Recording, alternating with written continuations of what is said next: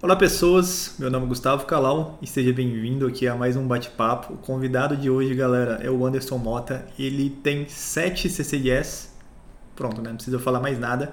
Além de outras certificações de alto nível aqui da área de tecnologia.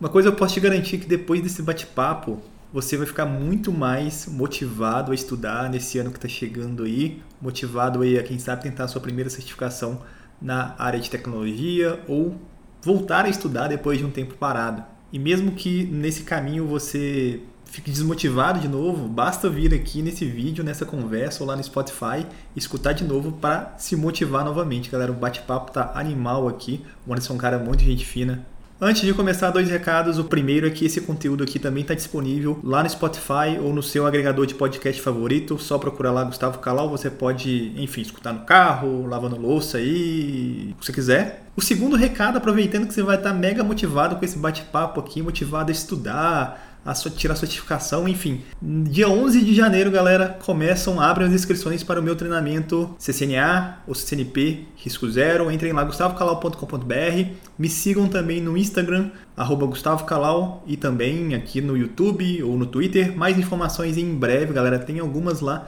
já também no site. Cadastre seu e-mail para receber as informações também em primeira mão.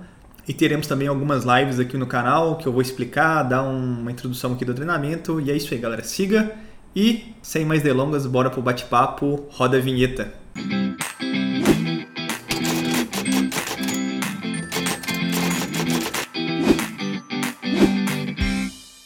Cara, queria que você se apresentasse aí, falasse um pouquinho da, da sua história e tal. Beleza, vamos lá. Eu tenho 40 anos, é, comecei é, bastante cedo na área. Não comecei na área de redes, como eu sempre gostei, né? Sempre foi uma área de infraestrutura que eu sempre soube que eu queria trabalhar com isso, mas comecei com a parte de servidores, então dava suporte para é, para servidores. Inicialmente, comecei a trabalhar muito cedo. É, vim, de uma, vim de uma família bastante humilde. Comecei a trabalhar num programa que tinha na época eu morava no interior de São Paulo, em Suzano, que chamava Escoteiro Mirim. Era tipo carteira assinada aos 15 anos, você ganhava um salário mínimo.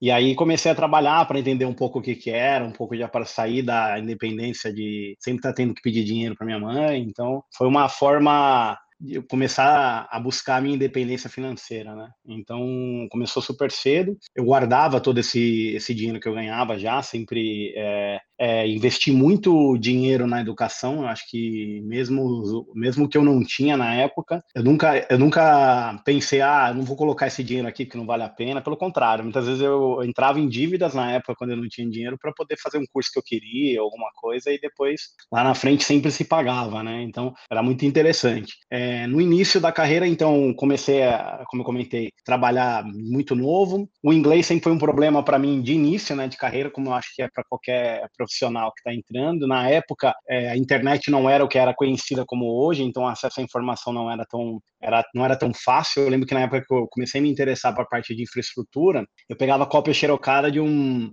de um vizinho que morava na frente, que ele fazia faculdade, fazia, fazia faculdade de rede, de ciência da computação, muita coisa da matéria que ele que eu gostava, eu pegava a cópia dele para xerocar e ficava estudando em casa, tipo assim coisa de curioso mesmo, né? Cada um né, corria e pegava informação como podia. E aí eu comecei a juntar dinheiro, comecei a trabalhar. Tem uma época que eu trabalhei em dois empregos já de, de novo, guardava todo o dinheiro e meu sonho sempre foi é, fazer um intercâmbio fora, né? Então eu juntava dinheiro, estava perseguido porque eu sabia que de alguma maneira o inglês era o meu maior, é, era o que mais me bloqueava na época. Então tinha que ter uma forma de melhorar isso, porque eu sabia que senão eu ia ficar muito vendido, ia ter que esperar muito, muita matéria. Hoje já tem muito material bom escrito em português, na época não tinha. E quase tudo que o pessoal falava, ah, já leu isso aqui, olhava era inglês. Eu ficava lá com o dicionário, demorava décadas para poder ler alguma coisa. Isso me incomodava muito. Aí eu fui para Londres fazer um intercâmbio. Na época eu lembro que eu fechei pela STB sem conhecer quase nada. O pessoal em casa super preocupado, porque, enfim, pouco dinheiro, né? Sem falar idioma, né? Como é que faz? E aí eu falei, pô, vou arriscar. Era legal porque a STB ela, ela, ela te consegue casa de, em família, então eu escolhi Londres como a melhor opção.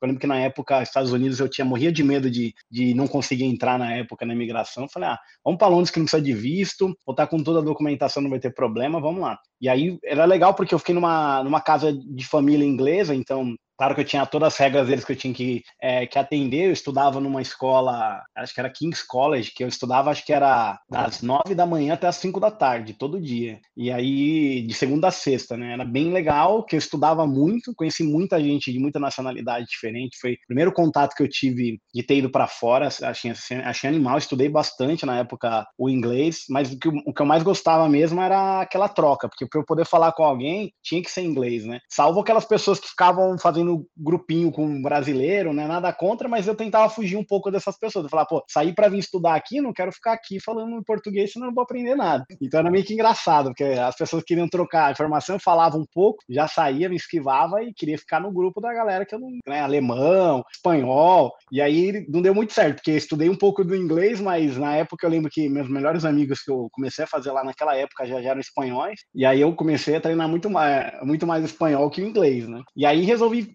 ficar, aí a grana tava acabando, o tempo tava acabando, eu queria ficar um pouquinho mais, eu acabei, eu lembro que na época falando com amigos, com, com, com brasileiros, acabei, acabava ficando na casa de um, pagava um pouco aqui ali, aí você trabalha de tudo um pouco que dá, né, entregando jornal é, na saída do, do, do, do, do metrô às seis horas da manhã, frio de matar, então realmente assim, nunca, nunca foi fácil, né, mas eu sempre sabia que se eu, se eu, se eu quisesse realmente aprender de fato, eu tinha que fazer algumas, é, algumas coisas que não, ser, não seriam fáceis. Né? Isso foi que ano, cara? Isso foi em 2001. 2001, 2001 para 2002. Aí, na época eu lembro... É, nem, nem, nem internet tinha direito, né? Tava começando, 99, 2000, 2000. Não, ninguém tinha computador. Para eu mandar e-mail na época, eu ia em cybercafé. Né? Eu lembro que eu pagava, era cybercafé, sempre comprava uns cartãozinhos, tinha muito em Londres. Era isso e, cara, você mandava e-mail, não tinha nessa época de você não conseguir falar, era quase impossível. Por voz assim, o hora hoje, impossível. Não, e outra coisa também é Google Maps, né? Google Translate. Hoje eu viajo mão na roda, né, cara? Você tem o tradutor ali, o Maps você não fica perdido na cidade, né, cara? Não tinha nada disso, né? Ah, na época o celular era aqueles Nokias, né? Porque eu comprei um, um celular para poder para poder comunicar com meus amigos lá, era, foi um foi um T-Mobile que já vinha no plano, aqueles fuleiros. Você olhava assim, não dava, você conseguia fazer quase nada. As teclas se apertar muito afundava. Mas era mas assim, fui levando. Né? Naquela época eu, eu, queria porque eu queria ter uma experiência de trabalhar fora, mas claro, na época é, não, não tinha work permit, né? não tinha nacionalidade europeia. Eu falava, pô, como que eu vou fazer para conseguir trabalhar aqui? Eu lembro que eu ia no Cybercafé, passava horas distribuindo currículo, horas. Mas claro, currículo de alguém que tinha quase nada de experiência, né? Eu tinha muita experiência, eu tinha muito assim conhecimento, a parte de servidores, um pouco já do que era infra, mas do que eu estudava, né, de, de cópia xerocada lá da, do, do, meu amigo lá da USP. Isso que me ajudou muito, porque quando eu comecei a me inscrever para processos seletivos, eu ia um pouco. Tinha alguns que tinham um, algumas perguntas iniciais para você conseguir mandar o currículo. Então você tinha que já. Eles queriam ver onde era o teu nível, onde ia o teu nível. Aí eu fazia as, as a, respondia as perguntas iniciais e depois tinha tipo um rank. Aí eu acho que os melhores iam pro, pro RH direto, os outros que já iam direto para pro, pro lixo, né, os currículos. Mas, mas, você já tinha feito a sua graduação nessa época? Você já tinha terminado? Não, eu estava fazendo a graduação, eu, eu, comecei a graduação aqui, fiz três anos, tranquei, e no último ano eu fui para lá. Falei, pô, eu vou ver, mas eu, eu falei, eu sabia que era uma coisa pendente que eu tinha que terminar aqui no Brasil, mas aí eu fui. Aí tive a, a sorte de, de ter tido uma colocação muito boa na Compaq, na época, antes ainda da HP comprar. Passei em todo o processo. Eu lembro que eu concorria com inglês, concorria com, com inglês, com alemão e com português, é, portugueses. E aí eu lembro que eu fui muito bem. Chegou no ponto final, me entrevistou quem ia ser a minha é, a minha gestora, ela assim, adorou e era, e era muito engraçado, porque eu comecei a ler, eu gostava muito de ler, né?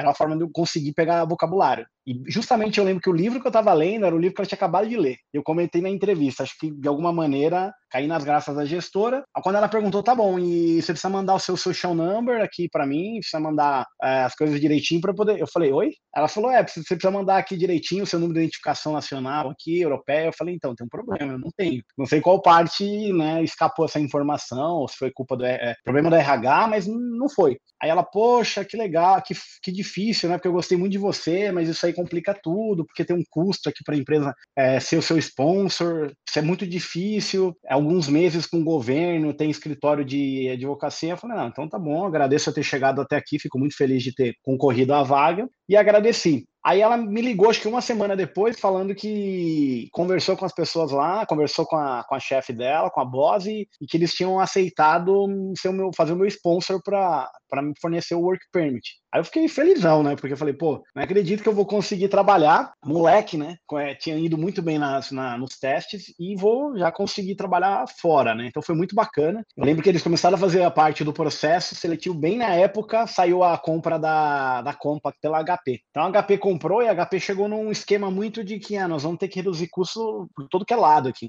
E aí uma das primeiras partes era o suporte técnico de servidores, que era na época ProLine, tudo que estava em Londres. Como Londres era uma cidade cara, eles resolveram fazer offshore e transferir toda a equipe deles para Dublin. Aí, acho que assim, a minha alegria de Londres foi muito rápida, foi momentânea, porque quando saiu minha papelada, já saiu para Dublin. A, a, gestora me ligou e falou: Ó, oh, só tem um problema, mudou o local de trabalho. Você vai querer continuar? A vaga é tua. Senão a gente vai ser obrigado a abrir outro processo. Eu falei: Não, eu quero. Aí fui conheci Dublin, morei um ano em Dublin, um ano e um mês, eu lembro. Também foi super bacana, porque para quem não tinha nenhum tipo de experiência, trabalhar fora, longe de casa, foi muito legal. O, o, o pessoal muito receptivo, os, os irlandeses são assim, pessoas assim excelentes, assim, muito mais abertas do que os ingleses, então eu adorei. Foi seu primeiro emprego na área de TI? Na área de TI foi, porque eu já trabalhava de tudo, ganhava dinheiro, mas era tudo bico, né? Na área de TI comecei, eu costumava dizer, em grande estilo, né? É, comecei fora. E aí foi muito bacana, aprendi muito cheguei achando que eu falava espanhol, não falava nada, mas é, comecei a estudar, comecei a, a receber algumas ligações em, do, do, do, time da Espanha, me fazia entender. Era muito mais a galera queria saber quem resolvia o problema, né? Então muitas vezes o pessoal mandava e-mail, ou mandava inglês para mim, eu pegava, você tinha os laboratórios lá da, da, da HP barra Compact, né? Quando tinha sido comprar. Então eu tinha que simular muitos problemas. Assim, é muito voltado para storage na época, para muito voltado para servidor Windows. Então lembro que na época eu estudei, tirei o MCSA MCSE trabalhando na Compa, passava muitos finais de semana estudando, porque eu queria aprender, então tirei o MCSA o MCSE assim em tempo recorde. Dentro desse um ano eu tirei as duas certificações. Só que aí é, a Irlanda é um, ele é um país, além de ser muito frio, é um país que chove muito, né? Como ele está abaixo do nível é, do mar, então os dicas de contenção, ele, ele, é um país muito úmido. Então todo dia chovia, né? Tinha um dia, dia que eu achava que não ia chover, eu postava, olhava para fora um céu lindo, né? Parecia aqueles desenhos. Eu falava, ah, vou sair, não vou pegar capa de chuva, nada. Saía, era 15 minutos andando de casa para o trabalho. Era impressionante. Eu saía para trabalhar, parece que a nuvem me perseguia assim. Quando eu chegava no trabalho, eu chegava encharcado, porque assim chovia, então era impossível você querer não sair com guarda-chuva. Então, aquilo para quem quem gosta de sol, né, com o tempo começa a afetar muito, né? E aí eu comecei a já sentir falta da família. É, esse tempo chuvoso começou. Era bom porque eu viajava muito. Na época eu lembro que eu pegava, planejava, pegava voos a, sei lá, 5 euros. Era muito, era muito barato pegava as coisas muito baratas, ia para Londres, ia, ah, vou final de semana passar o final de semana é, em Roma, então era muito legal, porque para quem, quem nunca saiu do Brasil né, e, e, e ter a possibilidade de começar a viajar com um planejamento super barato, para mim foi assim excelente, mas aí começou a ficar difícil, eu precisava terminar minha faculdade, né? O MEC acho que tem um período, se eu não me engano, são quatro ou cinco anos, se você deixar trancado, você perde todos os anos que você estudou. Eu falava, eu não posso perder minha graduação. Aí eu voltei para o Brasil, é, me, me, matriculei novamente, terminei minha faculdade, na época, concorrendo em processo seletivo, eu entrei na AT&T. Ainda com muito pouco é, contato a parte de infraestrutura, que era o que eu queria trabalhar, que eu já sabia, eu já estava estudando naquela época. Quando eu terminei o MCSC, eu comecei a estudar para o CCNA. Mas a sua, voltando um pouco lá na decisão sua de sair, é, você foi um conjunto, tipo assim, Primeiro, você tá longe de casa, acho que você tava sozinho lá e meio que tem a saudade também de casa. O clima, a galera menospreza o clima, né? Quem quer sair do Brasil acha que isso não vai afetar e é um troço que eu acho que afeta muito porque aqui a gente não dá valor para um dia de sol, mas eu tenho relatos de pessoas que moraram fora que falam assim, cara, se tá um dia de sol, eu tenho conhecido que morou na Irlanda também, fala assim, cara, se tá um dia de sol e você tá trabalhando, fica todo mundo comentando, cara, eu podia estar tá lá fora, tal, no parque e tal, e não sei o quê. Quem tá no Brasil não dá tanto valor assim. E, acaba que isso afeta, né? E principalmente quem está sozinho e tal, às vezes não tem, não tem ninguém ali para compartilhar e tal. A coisa da graduação, isso afetou alguma coisa na sua entrevista lá? Perguntaram e tal ou não? Queria cara que Assim, porque muita gente pergunta, ah, tirar certificação ou graduação? Eu falei, cara, os dois, porque você nunca vai poder, sabe, ter um só. Até tem gente que tem sucesso tendo um só, Mas, enfim, né, você vai perder a oportunidade porque você não tem e tal. Então, às vezes o cara quer escolher, ah, quero fazer uma pós ou certificação. Eu falei, cara, dá para você fazer os dois? Eu acho que é importante, na Europa, é, depois eu tive muito tempo de convívio, que eu morei muito tempo na Espanha, né? Eu percebi que muitas pessoas lá não focam em ter uma carreira, é, não, não fazer faculdade, né? Por cultura, um, é muito fácil lá, tem muita faculdade boa. Eu falava assim, gente, muitos públicas que o pessoal não pagava nada. E assim, eu falava, gente, por que, que vocês não, não estudam, né? É, eu conheci os, os, dois lados, mais para frente eu vou comentar da, da, minha experiência, que eu morei sete anos na Espanha. Eu namorei uma espanhola que fazia duas faculdades e eu conheci muita gente, os amigos dela, que não tinha nenhuma. É, quando você não tem nenhuma faculdade, acontece que você chega num limite de uma carreira profissional que você não sobe mais. É, se para você tiver bom você ter alcançado isso, por muito, por muito europeu tá, cara, assim, tudo certo, né? Mas para a questão, assim, acho que de América, é, América Latina, se você quiser depois voltar, acho que ter uma faculdade é muito importante. Então eu usei, de fato, as certificações como um acelerador para eu trabalhar e ganhar dinheiro, mas eu sempre tive claro que eu tinha que continuar a minha carreira acadêmica, né? Então, eu nunca abri mão, tanto que eu continuo estudando. Hoje eu estou fazendo pós-graduação de, de finanças e eu nunca parei. E eu acho que tem que continuar estudando. Eu fiz o MBA também na FGV, mas assim, eu acho que é muito importante ter os dois, né? Eu acho claro que quando você está começando a trabalhar, se você focar muito em certificação, você vai conseguir um trabalho rápido que te paga bem, né? Mas não, você não pode utilizar isso tem que ser um pano de fundo para você continuar fazendo as suas coisas, né? O conselho que eu dou, pelo menos, é para você não parar de estudar, é, não, não, terminar de fazer uma carreira. E lá na Compa, como eu era muito novo, eu não tinha nenhuma certificação, foi muito pautado em conhecimento, foi muito interessante. Acho que, assim, a, os livros que eu estudava, as cópias xerocadas que eu estudava da USP, foi, assim, fundamental, porque o pessoal perguntava coisas sobre, ah, me explica como funciona o RAID 0, o RAID 1, me explica outras coisas. Então, assim, era muito pautado para parte de servidores, eles davam muito,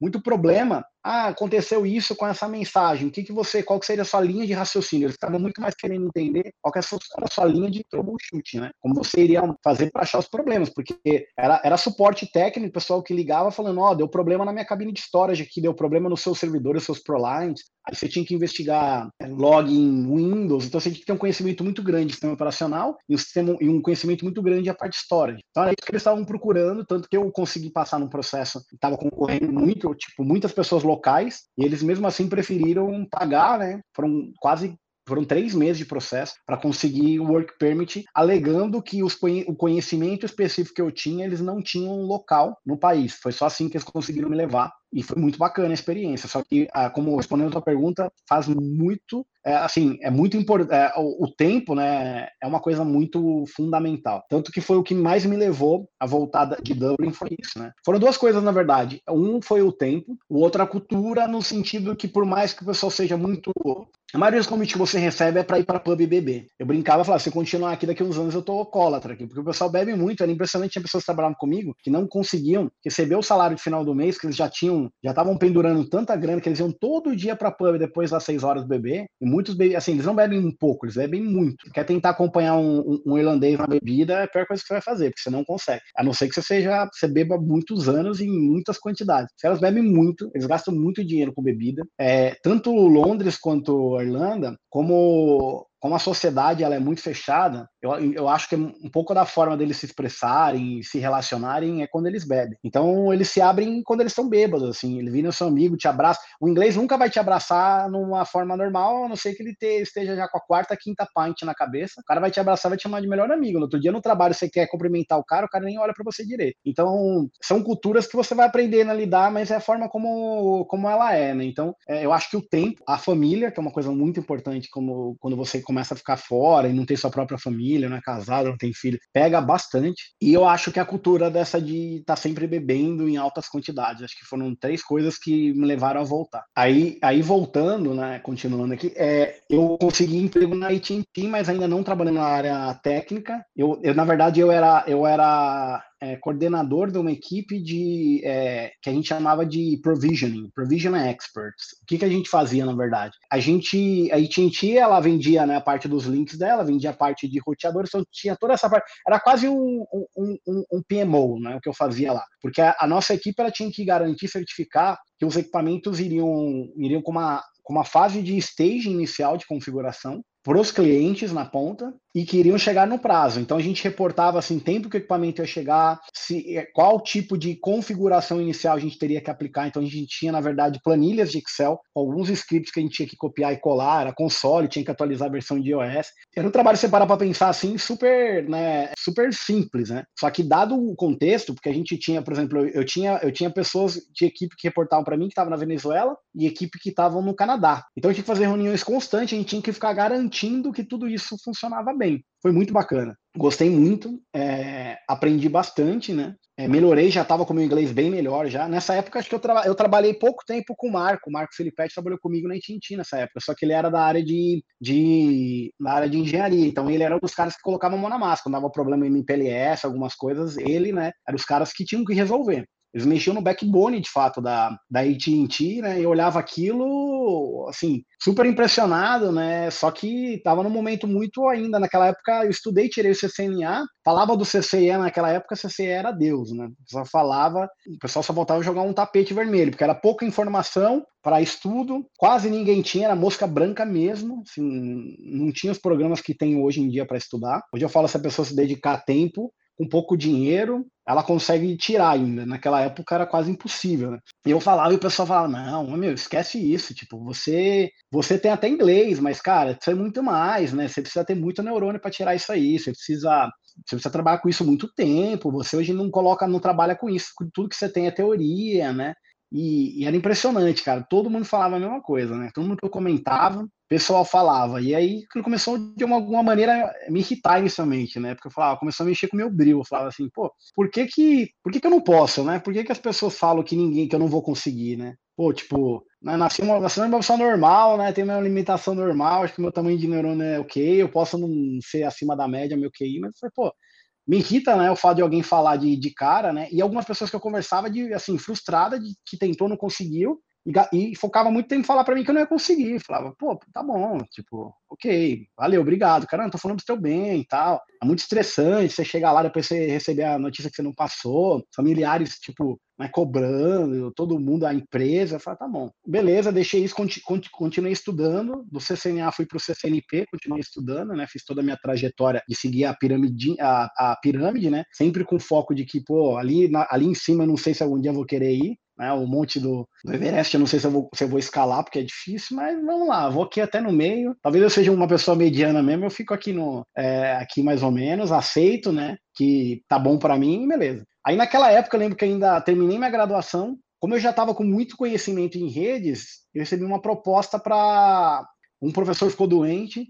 É, em um ano eu recebi uma, uma proposta para cobrir ele na, na Oswaldo Cruz, para ser professor de graduação. Cara, foi animal. Foram duas turmas de, de graduação, mais ou menos de 40 alunos, os alunos eram tão novos quanto eu, então eu entrava, tinha alunos muito mais velhos que eu. Então, quando eu entrava na sala, os caras achavam que eu era aluno. Eu lembro que eu comecei a dar aula e os caras começaram a bagunçar, falavam, meu, isso é aula trote, não sei o que, sai, sai daí. E a galera não botava fé.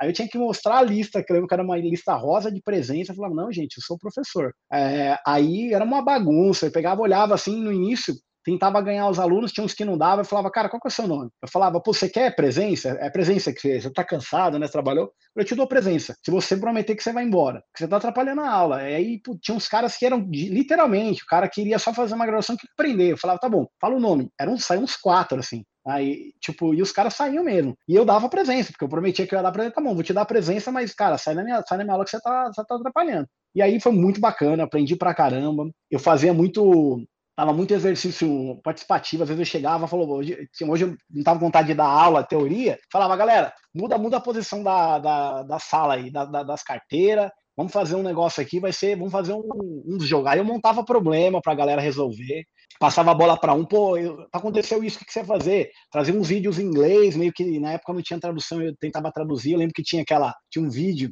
eu nem lembro, deve ter hoje em dia, é super antigão, que era a história da internet ou alguma coisa do gênero. Acho que era, eu não lembro, mas era maravilhoso. Tipo, eu colocava, os alunos adoravam e ficava traduzindo por trás, né? Mais ou menos para a galera entender que ele era totalmente inglês. Mas assim, foi muito bacana, foi um ano que eu adorei, meu, foi meu primeiro contato com, com faculdade foi muito bem recebido. No início, até os, até os alunos que eram mais velhos, que achavam que não aprendiam nada comigo, viu a, a forma que eu ensinava, gostavam. E, cara, assim, foi, foi excelente. Assim, tive a ajuda deles. É, tinha uns que já trabalhavam naquela época no UOL, já conheciam bastante, então isso era o que mais me dava um trabalho, né? Porque tudo que eu falava, o cara queria retrucar. E eu falava, cara, eu não tô aqui para concorrer conhecimento com vocês, tô aqui para aprender. Então, se você sabe mesmo, me ajuda aí, tipo, né? É normal. Vai ajudando a, a aula a ficar mais rica, né? E era impressionante como tinha muitas pessoas que iam um pouco nesse sentido, né?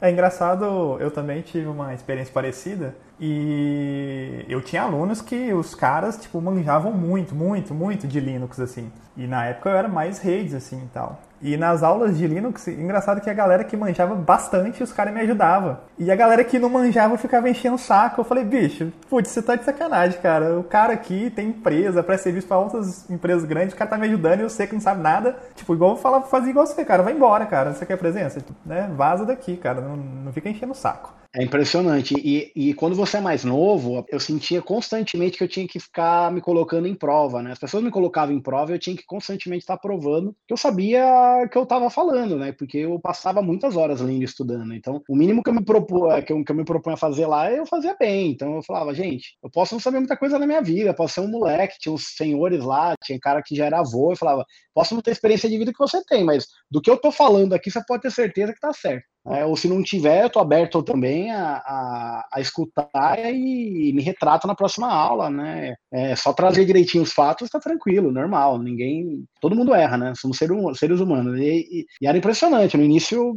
era complicadíssimo, mas depois eu conseguia ganhar a galera, assim. Acho que com o tempo, né? Sem ser, sem arrogância, né? Acho que eu nunca eu nunca fui e nunca gostei. Né? Lembro que na época, quando eu tirei essa CNP, quando eu vi alguém zoando, por exemplo, o estagiário que estava estudando para o CCNA, nossa, aquilo me mordia, né? E eu dava umas patadas mesmo. Eu falava, gente, um dia já começou, todo mundo um dia já começou, né? Para de infernizar o cara, o cara está estudando, né?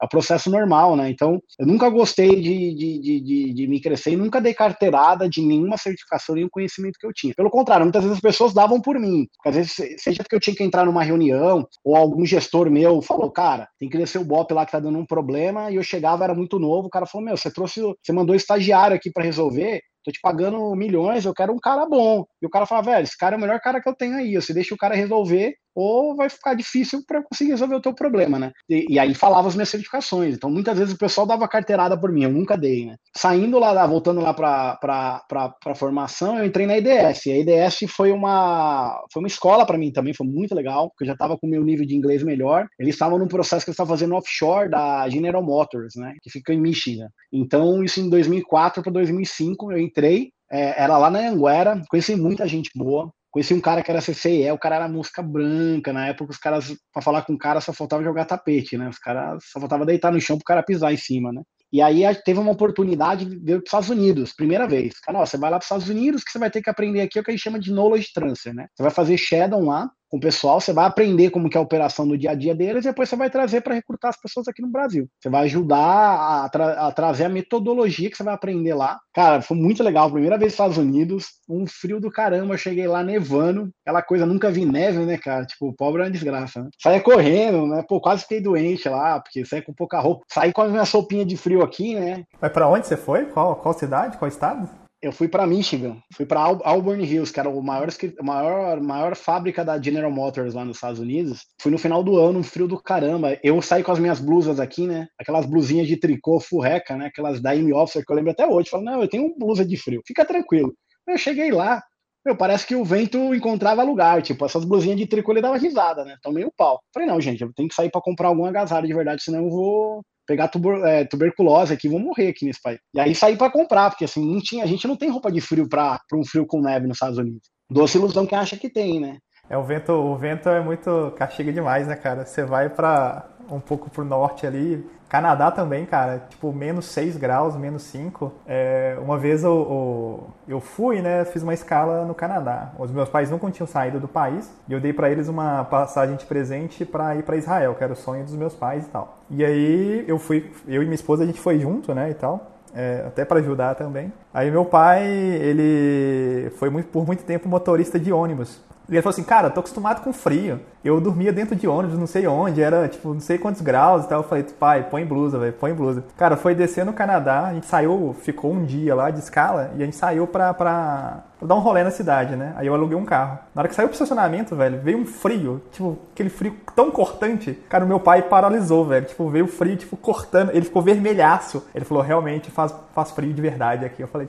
e quando, e quando você mais anda, né, contra o vento, parece que você tá brigando com ele, porque você anda e assim, aquele vento que ele consegue achar qualquer fuga e ele bate no osso. Eu falava para as pessoas, falava, gente, você consegue sentir qualquer osso que você tenha, porque é impressionante que você sente mesmo, porque ele bate no osso. E aí a galera não bota fé. Cara, é demais. Eu passo, lembro que eu passei o maior frio meu quando eu fui morar na Espanha. Fui passar um final de ano com, com pouca roupa na, na, em Paris. Fui passar um final de ano em Paris. Acho que eu nunca passei tanto frio na minha vida igual passei nesse em Paris. Eu tava com roupa, eu tava com luva, eu tava com touca, e eu saía na rua, era assim, era um negócio assim, cara, eu não sei nem explicar. Falava, gente, eu não fazia ideia. Aí eu falava até com meus amigos, brincava, ah, mas você passou frio em Paris. Eu falei, meu, cara, frio é frio em qualquer lugar. Eu passava frio, falei, não é um frio que você tá acostumado aqui, que você sai em São Paulo com 20 graus, 18 graus, tá todo mundo, ah, super agasalhado. Não, Lá eu tô falando de menos 5 com sensação térmica de menos 10, cara. Era muito frio. Um vento do caramba, nevando. Eu falava, não, gente. Qualquer glamour que tenha por trás disso, quando você começa a passar 30 minutos de frio, você esquece, você começa a xingar. Fala, quero ir embora desse país, quero voltar para quero ir pra Bahia, né? Quero ir... Na foto, na foto fica legal, né? Mas, tipo, na hora lá, caraca. O meu irmão, uma vez, ele, ele tava com a gente e ele falou, a gente encontrou uma brasileira que trabalhava lá. Ele falou, nossa, quero mudar pra cá, que é muito legal e tal. Ela virou assim, cara, vem pra cá não, velho aqui é frio pra cacete. Tipo, eu falei, tá vendo, cara? Tipo, a, a experiência de turista é muito diferente da experiência de quem mora, né? Canadá era um país que, por exemplo, eu, eu, eu, eu acho lindo em foto, não conheço pessoalmente, mas assim, nunca até numa época que eu tinha a oportunidade de conseguir o Skilled Visa lá, o Work Permit, eu nunca coloquei na minha ideia que Canadá seria um país para eu morar por, por, conta do frio. A quantidade que eu vejo quando eu olho de neve, eu imagino, eu falo, gente, não é para mim. Eu, eu, com certeza, eu entraria em depressão nesse país com um ano morando lá tirei da minha lista. Falar assim, tem coisas que, igual peixe de água né, salgada, né, peixe, peixe marinho que você não consegue colocar em água doce, eu falei, sou eu, eu não, não consigo morar num país com neve igual o Canadá. Esqueci. Tipo, pessoal, ah, meu, vai ter uma oportunidade, você vai ganhar muito dinheiro. Tá bom, cara, dinheiro nenhum paga. Não, a minha saúde mental, não, não vou conseguir. Era impressionante. Aí, aí voltando, passei muito frio em Michigan, foi muito legal, porque nós estudamos muito, aprendemos, voltei para o Brasil, deu tempo de eu conseguir passar tudo para as pessoas. Naquela época, já com o CCNP, eu estudando com o CCIE, mas assim, lendo o livro não comentava com ninguém. Porque todo mundo que eu falava, o pessoal falava, cara, você não é capaz, você não vai. Ah, quer saber de uma coisa? Eu vou usar essas críticas ao meu favor, vou usar isso como uma forma de me desafiar, e eu não tenho que ficar falando para ninguém que eu estou estudando. Porque todo mundo que eu falava tentava me jogar para baixo, eu falava, gente. Isso era que ano? EDS foi final, eu fiquei de 2004 a 2005. E aí, estudando quietinho, não falava nada para ninguém, porque eu falava, pô, para conversar, para todo mundo falar para mim que eu apontar o dedo falar que eu não sou capaz, prefiro ficar quieto. Aí nessa época, eu, tinha, eu, eu tive muito contato com a equipe espanhola quando eu comecei a trabalhar no meu primeiro emprego lá na Compa. E era impressionante, porque naquela época, não só amigos, né? Eu me relacionei muito rápido com uma espanhola lá, uma valenciana na época, a que fazia duas faculdades. Ela voltou, ela estava estudando inglês no intercâmbio, voltou para a Espanha. A gente continuou ainda contato. Nosso contato era, de vez em quando eu lembro que eu ligava, assim, de, de, de, de áudio, né? Era aquelas ligações que você tinha que pedir para telefonista da Embratel fazer a ligação e depois chegava um, você tinha que vender um rim para pagar a conta de telefone, né? Minha mãe, quando olhava, horrorizava, né? Falava, cara, como pô, era pra você falar 10 minutos, você ficou 30, olha aqui, né? Era, era um absurdo, né? Mas assim, era que a gente tinha naquela época, aquilo é o e-mail, mas eu conversava, gostava muito dela, tipo, a gente tinha muita coisa em comum. A determinação dela pro estudo foi uma coisa que sempre me impressionou muito, e ela sempre me ajudou muito. E hoje eu digo que boa parte do que eu sou, do que eu consegui, com certeza é graças à, à ajuda dela. E aí, conversando, conversando, eu,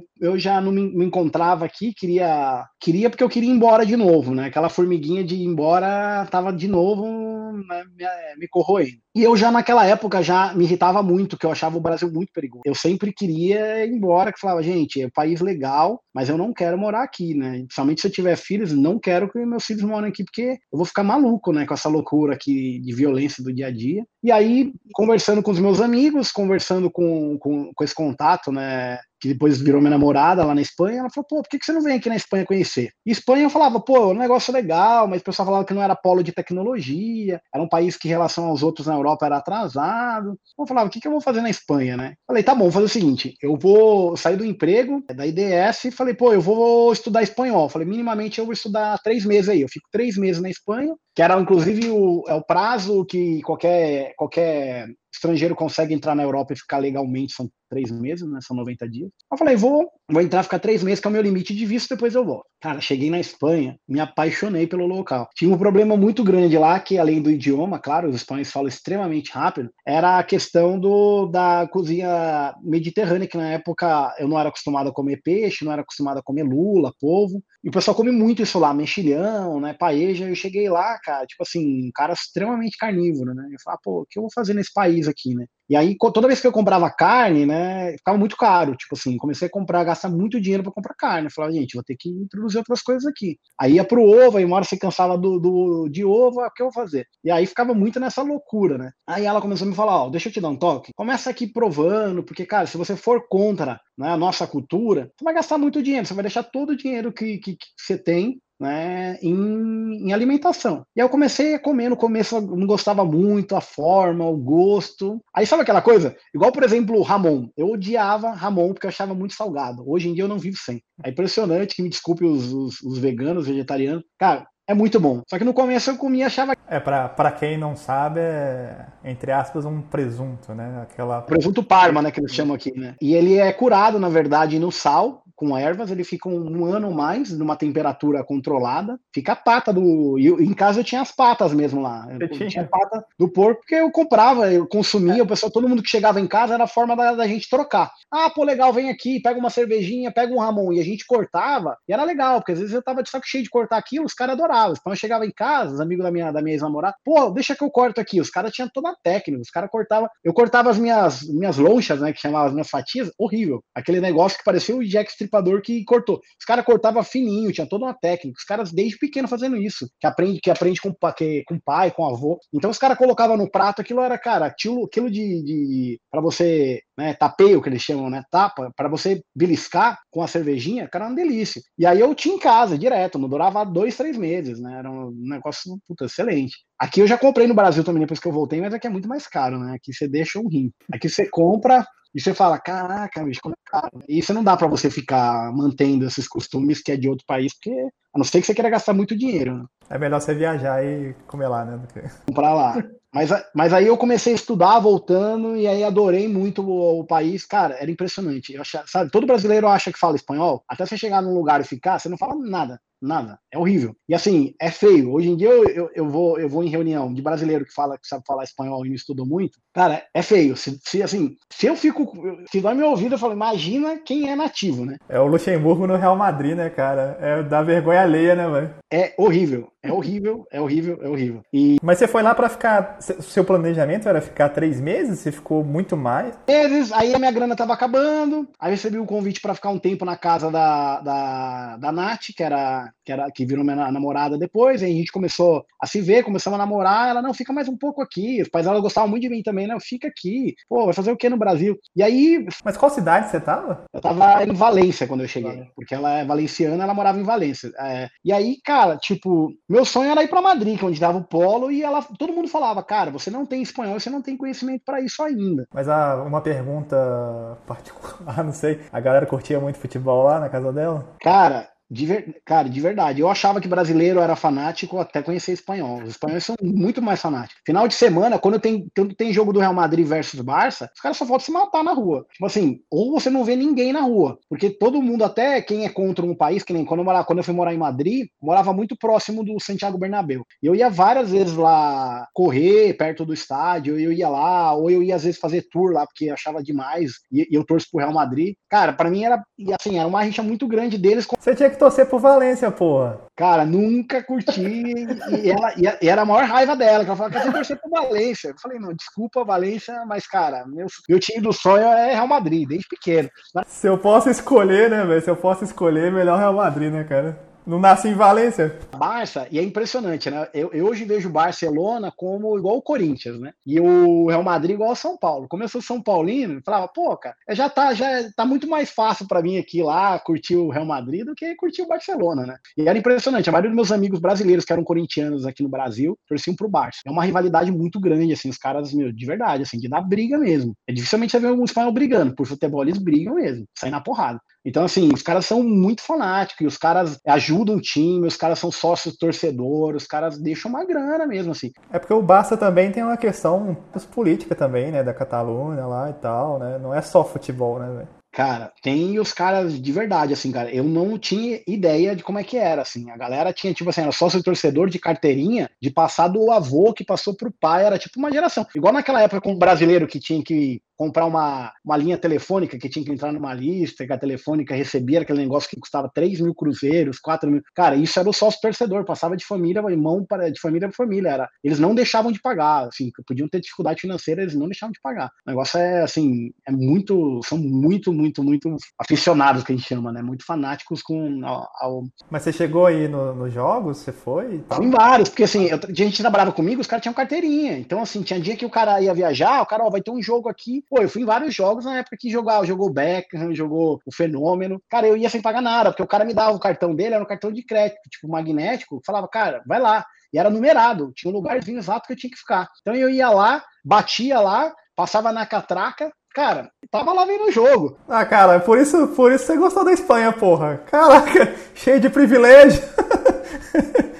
Tava maluco quando vinha um gol, os caras sentados lá, cara. Os caras sentados lá comendo pipa, de boa. Pipa, pra quem não sabe, é girassol, os caras adoram. E lá é. eles vendem, lá eles vendem temperado. Então, assim, cara, é muito gostoso. Semente de girassol. Você fala, pô, mas eu não sou papagaio solor. Cara, é uma delícia. Porque eles, eles fritam com tempero. Então, você coloca na boca aquilo salgado para tomar com cerveja, é uma delícia. Porque você sente o gosto, né? É, do, do, sal com as coisas, com tempero por fora. Aí você tem toda uma técnica. Você morde ela, tira a semente com a língua e joga a casca fora. Mas é meio nojento, mano. Eu acho meio nojento, cara. No começo é, mas depois você acostuma, todo mundo come. Então os caras levavam, levavam as sacolinhas deles, os caras começavam a comer, vendo o jogo. O cara lá comendo pipa, semente de girassol vendo o jogo. Então eu falava, cara, que. E eu ficava maluco, gritava, mas me fazia gol, ficava louco. Os caras já olhavam e falavam, isso ah, é brasileiro, porque os europeus sentados, de boa, tipo, fazia assim como muito e continuava só, né, gente? Tipo, era, mas foi bem legal. Foi bem bacana. Eu não, eu não aprendi, não conhecia espanhol, achava que eu sabia. Tive uma ajuda tremenda da família da minha, da minha, da minha ex. Ela me ajudou muito e eu comecei a fazer o quê? Eu falava, gente, eu vou começar a aprender espanhol igual, ou, igual aprendem o, a galera que tá começando mesmo a aprender o contato. Cara, ela, ela me, me apresentou, ela tinha umas caixas lá, uns livros, que era do primeiro, né, do ensino fundamental dela,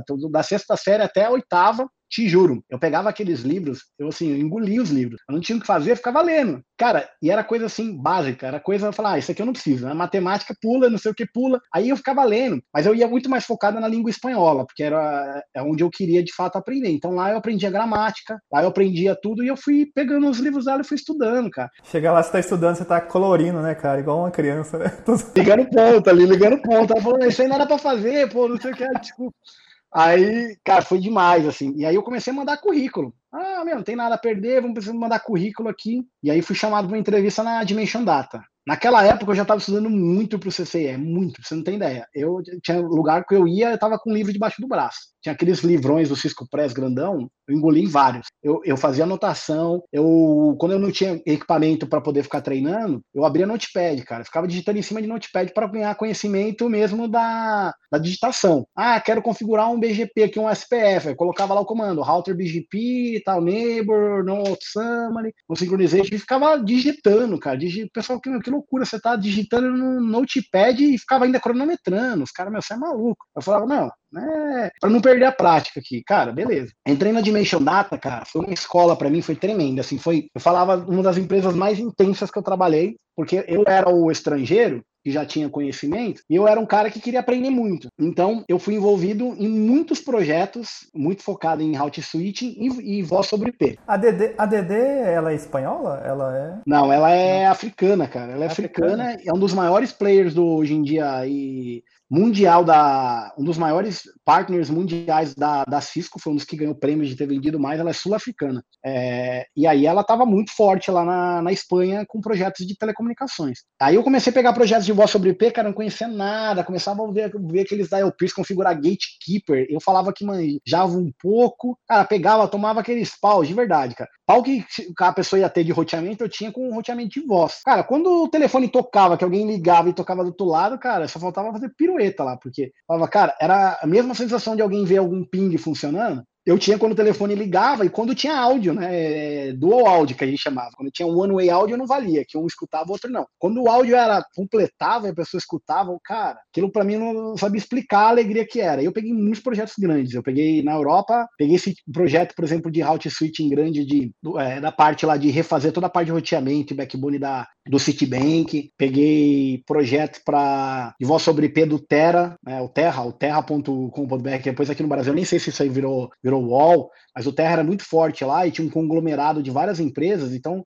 eles contrataram a Dimension Data, que hoje é NTT, né? E aí os caras, cara, tipo, faziam muitos projetos e os caras me mandavam lá, não queria saber, quando eu tava assim, o bicho tava pegando, eu ligava pra pedir ajuda pro especialista, cara, cara, tô enrolado aqui, se vira, meu amigo. E assim, eu trabalhava altas horas. E a Espanha é uma coisa legal, ela tem muito, ela é muito religiosa, né? Então é um país que tem muito feriado, muito feriado religioso, muito. E eu tra... e tipo assim, ninguém, né? Nenhum local queria trabalhar no feriado porque ia para casa do ia pro pueblo que eles chamavam, né, que era a casa de interior do vô, da tia. Então assim, tinha que fazer escala, sempre sobrava para quem? Para quem não tinha família na Espanha. Sobrava para mim, não era assim. Não era nenhuma coisa que era como um acordo, era assim, cara, você vai ficar e, e assim, eu, eu fui muito bem recompensado financeiramente por isso, não podia reclamar. Mas assim, eu trabalhava muito, altas horas e aí realmente eu aprendi muito. Eu aprendi muito, voz sobre IP, meu maior contato foi aí. Route switching também, eu estava estudando para o CCIE, conversei com o meu gestor, ele falou, cara, a prova era super cara, na época já era, sempre foi, né, o laboratório. Aí eu, ele falou para mim, cara, vai, faz a prova escrita, paga do bolso, se você passar na escrita, a gente vai te bancar o laboratório de, o laboratório, a prática, só que nós vamos te pagar uma tentativa. A segunda é por tua conta. Ah, tá bom. Aí uma eu falava, ah, jamais eu vou passar na primeira, mas pô, tá bom, é, pelo menos eu vai valer, já vou economizar uma grana, né? Porque na época eu tinha que viajar para Bélgica, que era onde que era as provas na Europa. É, e, ela, e, eles falaram que iam me pagar a viagem também. Falou, só vão pagar uma vez, hotel, viagem, acabou. Aí beleza, fui, estudei, resumo na ópera, fui fazer a prova. Eu tava, eu tava tão preparado, tipo assim, cara, que foi impressionante. A prova tem oito horas, a gente fazia um break pro almoço com cinco horas de prova. Com 4 horas e meia de prova, desculpa. Foi, foi o How to Switch primeiro que você foi. De Switch, em 2006. Eu fui fazer a prova, acho que se não me engano, em agosto de 2006. Fui fazer a prova super nervoso. Conselho que eu dou para quem vai fazer, cara, é tenta dormir bem. Eu, como eu sabia que eu não ia conseguir dormir bem porque eu não ia conseguir desconectar, eu tomei um copo de. Eu tomei uma taça de vinho. Só que uma taça só, né? Não vai se embebedar que no dia você tá de ressaca você não faz a prova. Aí eu tomei uma taça de vinho, dormi igual uma criança. No outro dia eu acordei, acordei cedo, tomei um banho, saí para correr lá próximo e, puta, tomei um café e fui. Cara, eu não tremia. Quando o, o cara pediu passaporte lá para poder ir, eu tremendo, assim. Começou a me dar dor de barriga, assim, quase que, é, que eu tive problema, que eu tinha que ir pro, pro banheiro, mas eu falei, cara, eu comecei a tentar me controlar. Falava, cara, pensa que você chegou até aqui. Eu fui muito numa pegada, eu falei, cara, eu não tenho que provar nada para ninguém, eu só tô aqui para fazer um negócio que eu quero. Não é a empresa que tá me impondo, eu tô me impondo esse resultado, e se não der certo, paciência. E aí eu fui fazer a prova, com quatro horas e meia, que foi na hora que o cara falou, ó, daqui 30 minutos mais a gente vai sair pro almoço. Cara, eu já tinha acabado toda. Eu já tinha acabado tudo, eu tava na parte de futures, que era 20, 30 minutos de prova que faltava. O resto eu já tinha feito tudo, aí eu salvei todos os meus equipamentos e reiniciei todos eles antes de almoçar. Falei, vou reiniciar porque eu não sei como o cara faz o grading. Vai que o cara reinicia os equipamentos e não sobe adjacência, não sobe alguma coisa. E eu tinha toda uma técnica de estratégia, né? Eu comecei a fazer a prova, a parte de segurança, os caras falaram pra você colocar, por exemplo, você fazer criptografia, criptografar sessões, por exemplo, de OSPF, de BGP. Eu, na medida que eu comecei a fazer o SPF, isso eles deixavam lá pro final, que era feature de segurança. Eu trouxe para frente, que eu falei, eu não quero ter a surpresa que depois que eu configurei tudo, eu configurei segurança e quebrei todo o meu backbone do meu laboratório. Então, eu, eu trouxe tudo para frente, eu tinha toda a minha técnica, não fazia na ordem que eles me perguntavam, fazia na minha na ordem que para mim era melhor. Então já tava, tinha, terminado, tava tudo funcionando. Eu falei, pô, vou ter, vou ter três horas aqui, três horas e meia, 30 minutos eu faço o feature, eu vou ter três horas para poder, poder verificar tudo. Aí eu voltei, terminei a prova em 30 minutos, tinha 3 horas. Aí tinham duas coisas que não estavam funcionando. Eu tinha que tinha, tinha um RPF que não estava funcionando de multicast, que estava me deixando maluco. Os caras tinham, tinham pedido para mudar alguma, um roteamento, tava falhando o RPF. Eles pediram para eu seguir um túnel GRE, aí o túnel GRE quebrou o multicast que estava funcionando, e eu não estava encontrando nem a paulada. Eu falei, meu, eu vou levantar aqui, tomar um café, eu tô com tempo, eu vou ficar uns 10 minutos aqui, cara. Vamos dar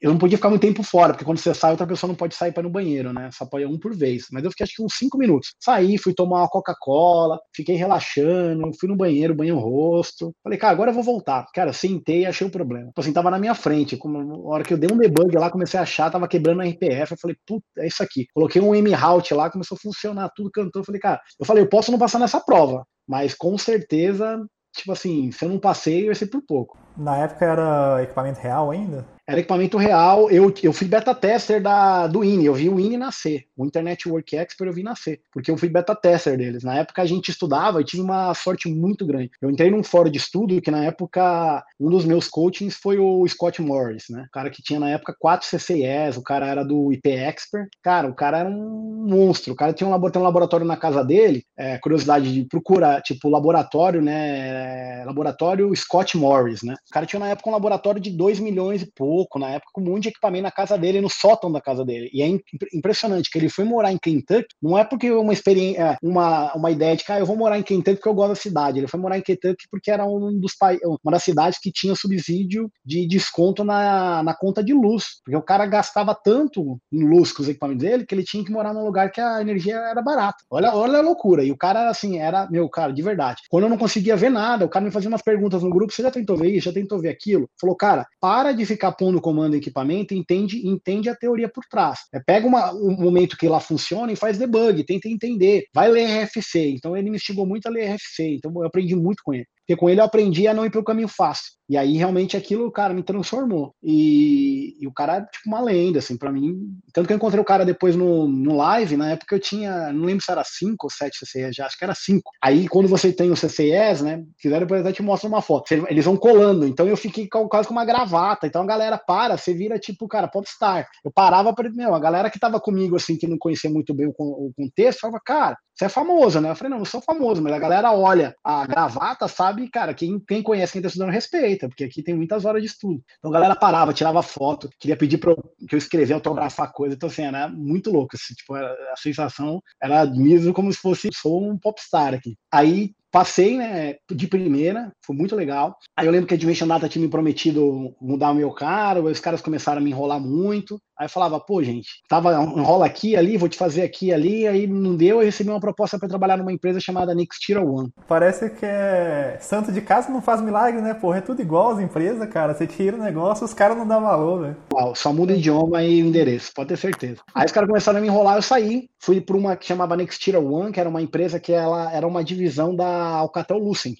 E aí os caras me chamaram lá para trabalhar com projeto de segurança e projeto de voz, que eles tinham muito projeto de voz sobre IP. Estava numa época que eles estavam tirando as centrais da Alcatel Lucent, que era PABX tradicional, e movendo para voz sobre IP. Aí a Nextira One, que era uma empresa que era francesa, estava montando uma equipe muito boa na Espanha para poder atender os projetos. Aí eu lembro que eu fui lá, como eu já era CCE, fui a preço de ouro, fui ganhando muito mais que eu ganhava na, na, na Dimension Data. E aí lá continuei estudando, lá eu tirei mais dois CCEs. Aí teve uma época, isso foi de 2007 a 2010 que eu trabalhei na Nextira One, só que teve uma fase na Nextira One que eu, eu, eu, eu tava querendo mudar um pouco de áreas. Então eu pedi um tempo, você pode pedir o que a gente chama de é, de baixa não remunerada, que você, na verdade, não perde o, o, seu emprego, só que você eles frisam o seu pagamento. Então você consegue ficar um tempo, pegar um tempo sabático sem ter, sem receber. Aí eu peguei um tempo sabático, aí naquela época eu estava em contato com os indianos para ir dar treinamento na Ásia, em Londres e a Ásia. Né? Não, não, não, peraí, peraí, peraí.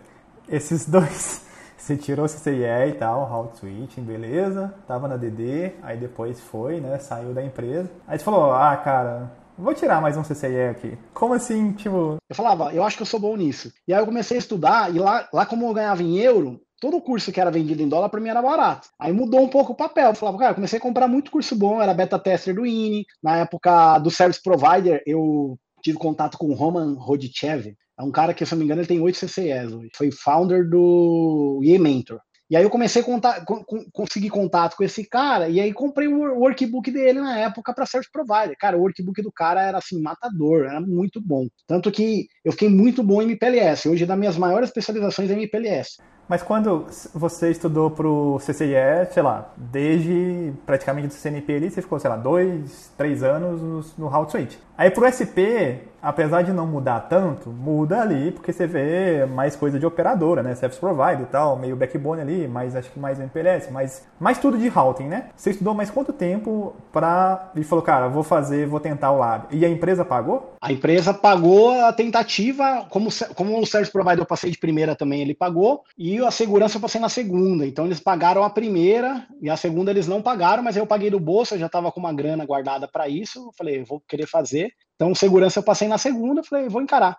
Eu passei no. Aqui depois eles foram mudando os nomes, né? É, hoje chama Enterprise Infrastructure, mas na época era Routing Switching. Eu passei em 28 de agosto de 2006. Aí eu fui fazer Service Provider em um pouco menos de um ano. Se você olha aí o tempo de estudo, eu, eu fui fazer tentativa 7 de junho de 2007. Passei na primeira, falei, gente, acho que eu nasci para isso, né? E, e é um vício, porque, incrível que pareça, ele é ruim, mas é bom, eu costumo dizer, né? Porque, porque você, quando está fazendo a prova, cara, eu não sei explicar, você fez, você sabe, tipo, é, eu tinha, sentia frio na mão, calafrio, uma dor de barriga, e é incrível que pareça, quando eu fui tirar meu último CCE, que eu já tinha passado por tudo isso, que a galera falava, cara, você já não tem que ter mais nenhum tipo de coisa. Quando eu comecei, comecei a fazer a prova, eu tive dor de barriga, eu, tive, eu fiquei 10 minutos no banheiro, antes de começar a fazer a prova. Então, assim, não tem jeito, cara. É, é uma prova e ela assim, ela é totalmente traiçoeira. Quando você acha que você está extremamente bem, você está por cima, por cima da carne seca, que é a minha avó, ela vai te mostrar o contrário. Ela vai te mostrar que você, cara, é fichinha para ela.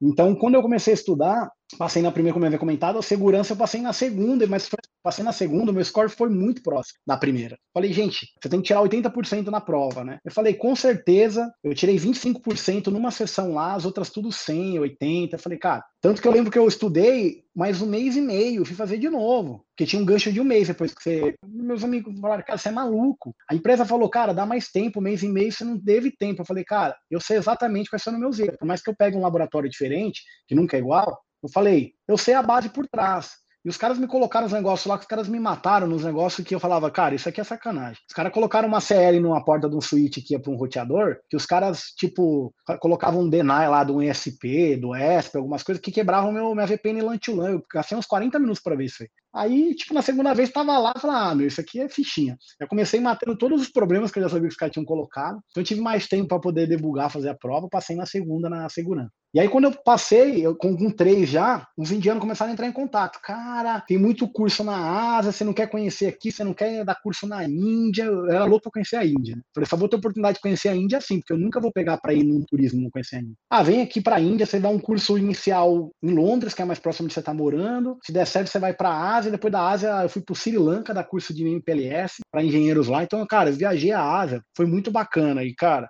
chamou muita atenção, né? Porque brasileiro tem uma ideia do que, que é a Ásia, é, ou pelo menos a Índia, né? Aqueles caras que assistiam a novela da né, Caminhos da Índia tem uma ideia do que, que é a Índia, que a Globo mostra, né? Outra coisa é a Índia, na verdade. A gente acha que o Brasil tem, tem pobreza, tem é, tem miséria? Miséria tem na Índia, cara. Tipo assim, eu cheguei lá. Primeiro que eu tive problema com a comida. Eu gosto de comida picante, mas lá era muito. Então teve um tempo, eu fiquei um mês e meio dando curso na Índia. Quando eu tava no. Passou um mês, eu não conseguia encontrar quase nada que não tinha pimenta. Porque pimenta pra eles é sal. Então eu comecei a ter que ir em restaurante cinco estrelas, que eles não colocavam pimenta para os estrangeiros, eu começava a comer em restaurante de, de, restaurante gringo, porque era a única comida que eu podia. Eu comprava às vezes bolacha, alguma coisa para dar uma enganada quando eu estava em treinamento ou estudo. Mas, cara, você no Pizza Hut, a, a, pizza era apimentada. Tipo, eles colocavam no tempero do, do, do, extrato. E o curry, você vai começando a comer muito, eu já tava assim, tipo, numa azia. Mas falou, cara, você continuar comendo, você não tá acostumado, comecei a tomar leite de magnésia. Acho que hoje eu tenho gasto por conta disso até. O pessoal falava, cara, se você não melhorar, você vai, vai, vai cortar sua parede intestinal aí. Porque, cara, Era muito assim, é muito picante. Se você começar a querer comer assim, ó, tá chegando na boca, o olho já tá lacrimejando. Os caras são demais, cara. Assim. Mas você ficou em qual cidade? Cara, eu viajei bem a, a Índia no mês e meio, eu fui para Nova Delhi, eu fui para Mumbai, eu fui para Hyderabad, aí depois eu fui para Agra, mas aí foi turismo, que eu fui conhecer o Taj Mahal. Acho que foram essas. Meu irmão, ele morou lá seis meses, eu acho. Meu irmão é magro. O meu irmão voltou, cara, tipo, um graveto, porque ele falou, cara, eu tomava. A coisa que eu mais tomava era sopa. Porque. E ele ficou, tipo, meio que no interior. Porque ele mexe com. Ele mexia com uma empresa de instalação elétrica. E essa empresa de produto de instalação elétrica estava fazendo os negócios de alta tensão lá na Índia. E ele era da parte comercial, mas ele tinha que ir para conversar, fazer um intercâmbio entre os engenheiros brasileiros e os indianos. E ele conta umas histórias de pobreza que é tipo assim, cara, no pedágio tem um cara para pegar o dinheiro e o outro que fica dentro da cabine. Tipo, dois funcionários pro pedágio porque tem tanta gente que você tem que gerar emprego de alguma forma. As paradas de, de, de banheiro e tal, instalação sanitária, segurança no trabalho, que não existe, que é umas fotos que ele mostra que é inacreditável. Né? A Índia me mudou, mas eu falo que pro, pro, bom, pro bom sentido, porque, cara, é eu já estava numa época de morar na, na Europa, então para mim assim já estava num conforto legal, ganhando em euro. Eu fui pela troca de experiência mesmo e por, por aprender um pouco. Era uma forma que eu tava, cara, eu estou precisando disso, eu preciso me encontrar.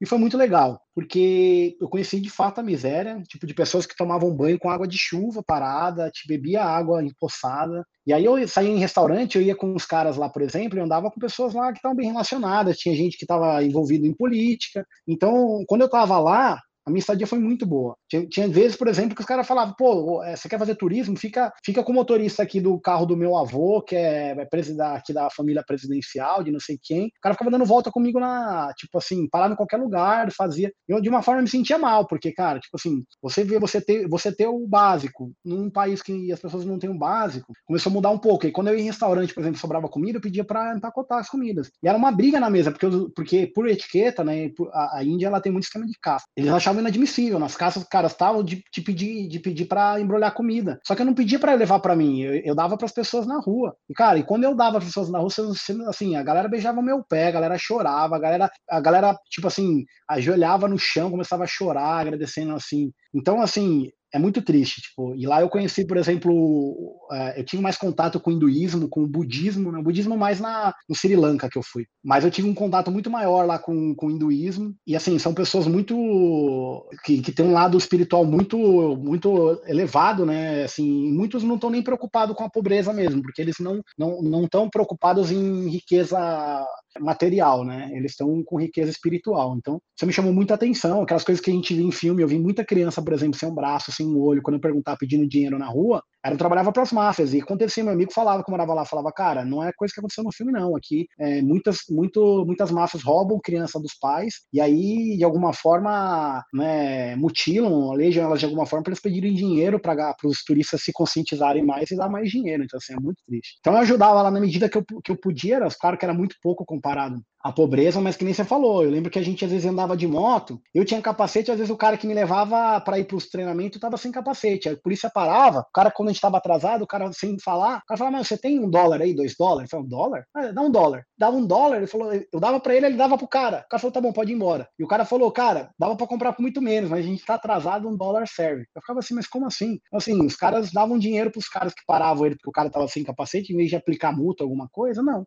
O meu irmão conta que no pedágio, o motorista lá da empresa lá, ele andava com uma boina da polícia ou exército, sei lá. E ele só batia na boina assim os caras deixavam ele passar. E aí também no hotel, quando ele chegou assim o primeiro dia, ele deu uma gorjeta pro cara que carregou as malas. O tipo gerente do hotel veio, tipo, fala, cara, por que, que você deu esse dinheiro para ele? Aí ele não e tal. Ele falou, cara, isso aqui é a grana que ele ganha num mês. Aí ele, porra, velho, Aí toda vez que ele chegava para no quarto, assim, tinha uma Coca-Cola gelada, porque o cara, tipo assim, ficou eternamente grato e deixava lá a parada para ele, sabe? Eu, eu cheguei lá, né, numa, numa trajetória de Europa, queira ou não queira, você reclama de algumas coisas que são básicas. Quando eu saí da, da Índia, eu saí mudado, cara. Primeiro que eu saí triste pra caramba com a situação dele. Segundo que eu parei, eu aprendi a não reclamar por coisas bobas. Então, até na Europa, quando eu voltei, que é, eu, eu entrava um pouco, eu tava querendo entrar de alguma forma um pouco na onda dos europeus, que reclamavam por tudo. Quando eu começava a olhar alguma coisa, eu falava, cara, não vou reclamar, vou agradecer, vou ser grato porque eu tenho, porque eu via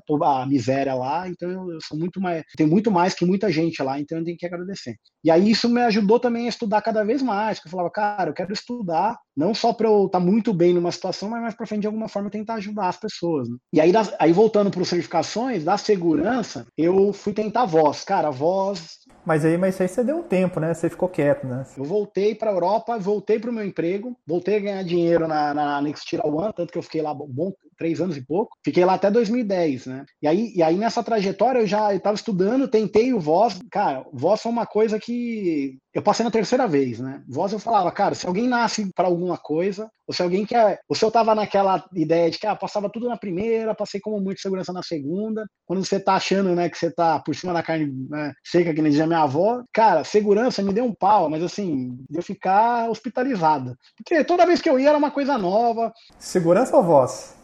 Desculpa, voz, desculpa, voz. Voz me deu um pau tremendo. E voz é uma coisa que eu sou muito bom em notepad, né? Eu falava que quem vai estudar para a prova tem que, tem, que, tem que saber mexer muito bem com notepad e copy-paste, cara. Porque você copia e cola, muda algumas coisas e copia e cola no roteador. Você ganha muito tempo. A voz, muita coisa é cliques, né? Você vai ter que. Você ia lá na interface gráfica, era GUI, e você tinha que ficar lá clicando em coisa. Então, fazendo uma ordem que se eu esquecesse de clicar em alguma coisa, para eu voltar, eu perdia muito tempo. Porque você tinha que clicar, esperar carregar, interface web é mais demorada, então o tempo jamais, você tem menos tempo para poder procurar erro. Então voz assim, cara, eu aprendi demais. Voltando só um pouquinho aqui, a primeira, o seu CCIE, o primeiro você tinha quantos anos? Eu tirei em 2006, eu sou de 80, deixa eu ver, 90, 2000, 2010, eu tinha, eu tinha 26 anos, né? Caraca. E, e quando eu tirei a segunda, que era o Service Provider, é, eu estava esquecendo de mencionar, eu tinha um, teve um, uma Network Academy muito importante que me ajudou muito na Itália, de um amigo que eu conheci na,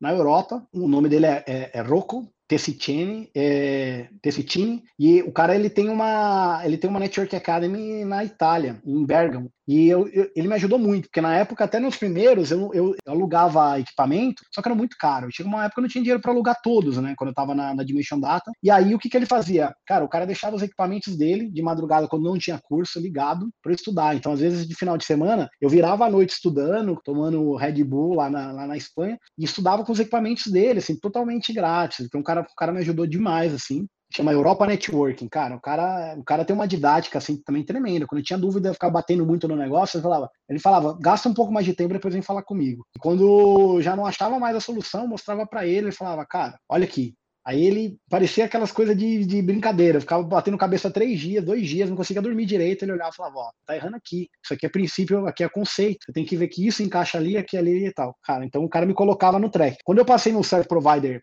a primeira também, com 27 anos, eu recebi, acho que um, um recebi um prêmio da, da Cisco Europa como um dos caras mais jovens, um dos engenheiros mais jovens, né, que morava na Europa, a ter conquistado dois CCIs de primeira. Então, assim, foi muito bacana. Ganhei, ganhei um certificadinho caras me levaram uma pizzaria cara lá na, na Itália. Cara, foi muito legal. Foi muito bacana mesmo. Aí a voz, voltando aqui, cara, eu apanhei demais. Porque eu tive dois, dois azares. Dois azares. Um que foi que teve mudança de versão. Então, que eu estudava, mudou equipamentos e era uma, era uma prova cara, que você tinha que ter muito servidor, é, você tinha que ter muito equipamento, por exemplo, você tinha que ter os PVDMs. Então, para você ter os gateways de voz, você tinha que ter os equipamentos, tinha que ter os PVDMs, que era o que fazia trans, a transcodificação em hardware, Pô, eu lembro que na época eles faziam, eles tinham uma placa que era num 6500, eu comprei um 4500, um CatOS. Primeira versão eu estudei CatOS com uma placa num 4500 que aquela porcaria consumia uma energia tremenda na minha casa. Tipo assim, eu tive que pintar a parede lá de um lugar que eu alugava porque ficou tudo escuro. A ventoinha que ficava soltando, ficou tudo escuro assim. Cara, CatOS, quem usava isso, né?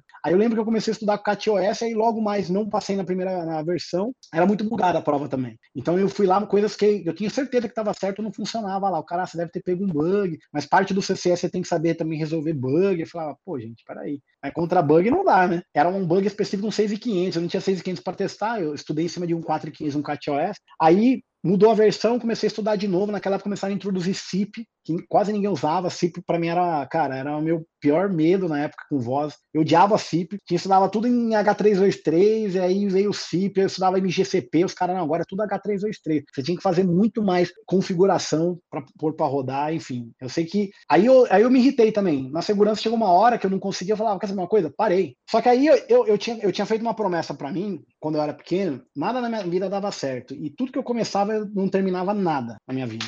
E aí eu fiz uma promessa para mim, eu falei, Anderson, tudo que você for começar na vida agora, você vai terminar. Por mais difícil que seja, você vai terminar. Não quero saber, você vai terminar. Quanto mais difícil vai ser, mais prazeroso vai ser. E eu fiz essa promessa, e aquilo ficou batendo na minha cabeça, e eu já tinha feito a promessa quando eu tinha resolvido desistir de voz. E aquilo ficava um tempo, mas era aquele, aquele monstrinho que naquela caixa tava convivendo. Falei, uma hora eu vou ter que encarar. Aí chegou uma hora eu falei, pô, vou encarar, chega, né? Aí eu tinha voltado pro Brasil em 2010, eu voltei pro Brasil. Voltei pro Brasil, minha avó tava com, com câncer na época, resolvi voltar. É, começou também a crise tremenda lá na Europa. Quando começou a crise lá de 2009, 2010, já estava cada vez mais difícil ganhar dinheiro. É, um monte de amigos meus voltando para o Brasil. Aí minha avó doente, eu falei, puta, vou resolver voltar. Voltei pro Brasil, cheguei aqui, cara, sem referência nenhuma, porque quando todo mundo que tinha trabalhado comigo na época tinha perdido contato. E alguém que acaba chega, chegando na, da Europa depois de sete anos morando lá, fala, o que eu vou fazer no Brasil agora? Comecei a fazer as entrevistas começando do zero, né? Sem histórico nenhum. Claro, ajuda que eu tava com 3 CCS. 3 CCS me abria portas para entrevistas, só. Ponto. A galera falava, ah, mas 3 CCS você trabalhava onde você queria. Não se engana, porque tem várias coisas. Você tem que negociar um bom salário. Eu já não sabia o que era um rate de um bom salário no Brasil. Eu tinha perdido totalmente a referência do Brasil. Depois de sete anos morando fora.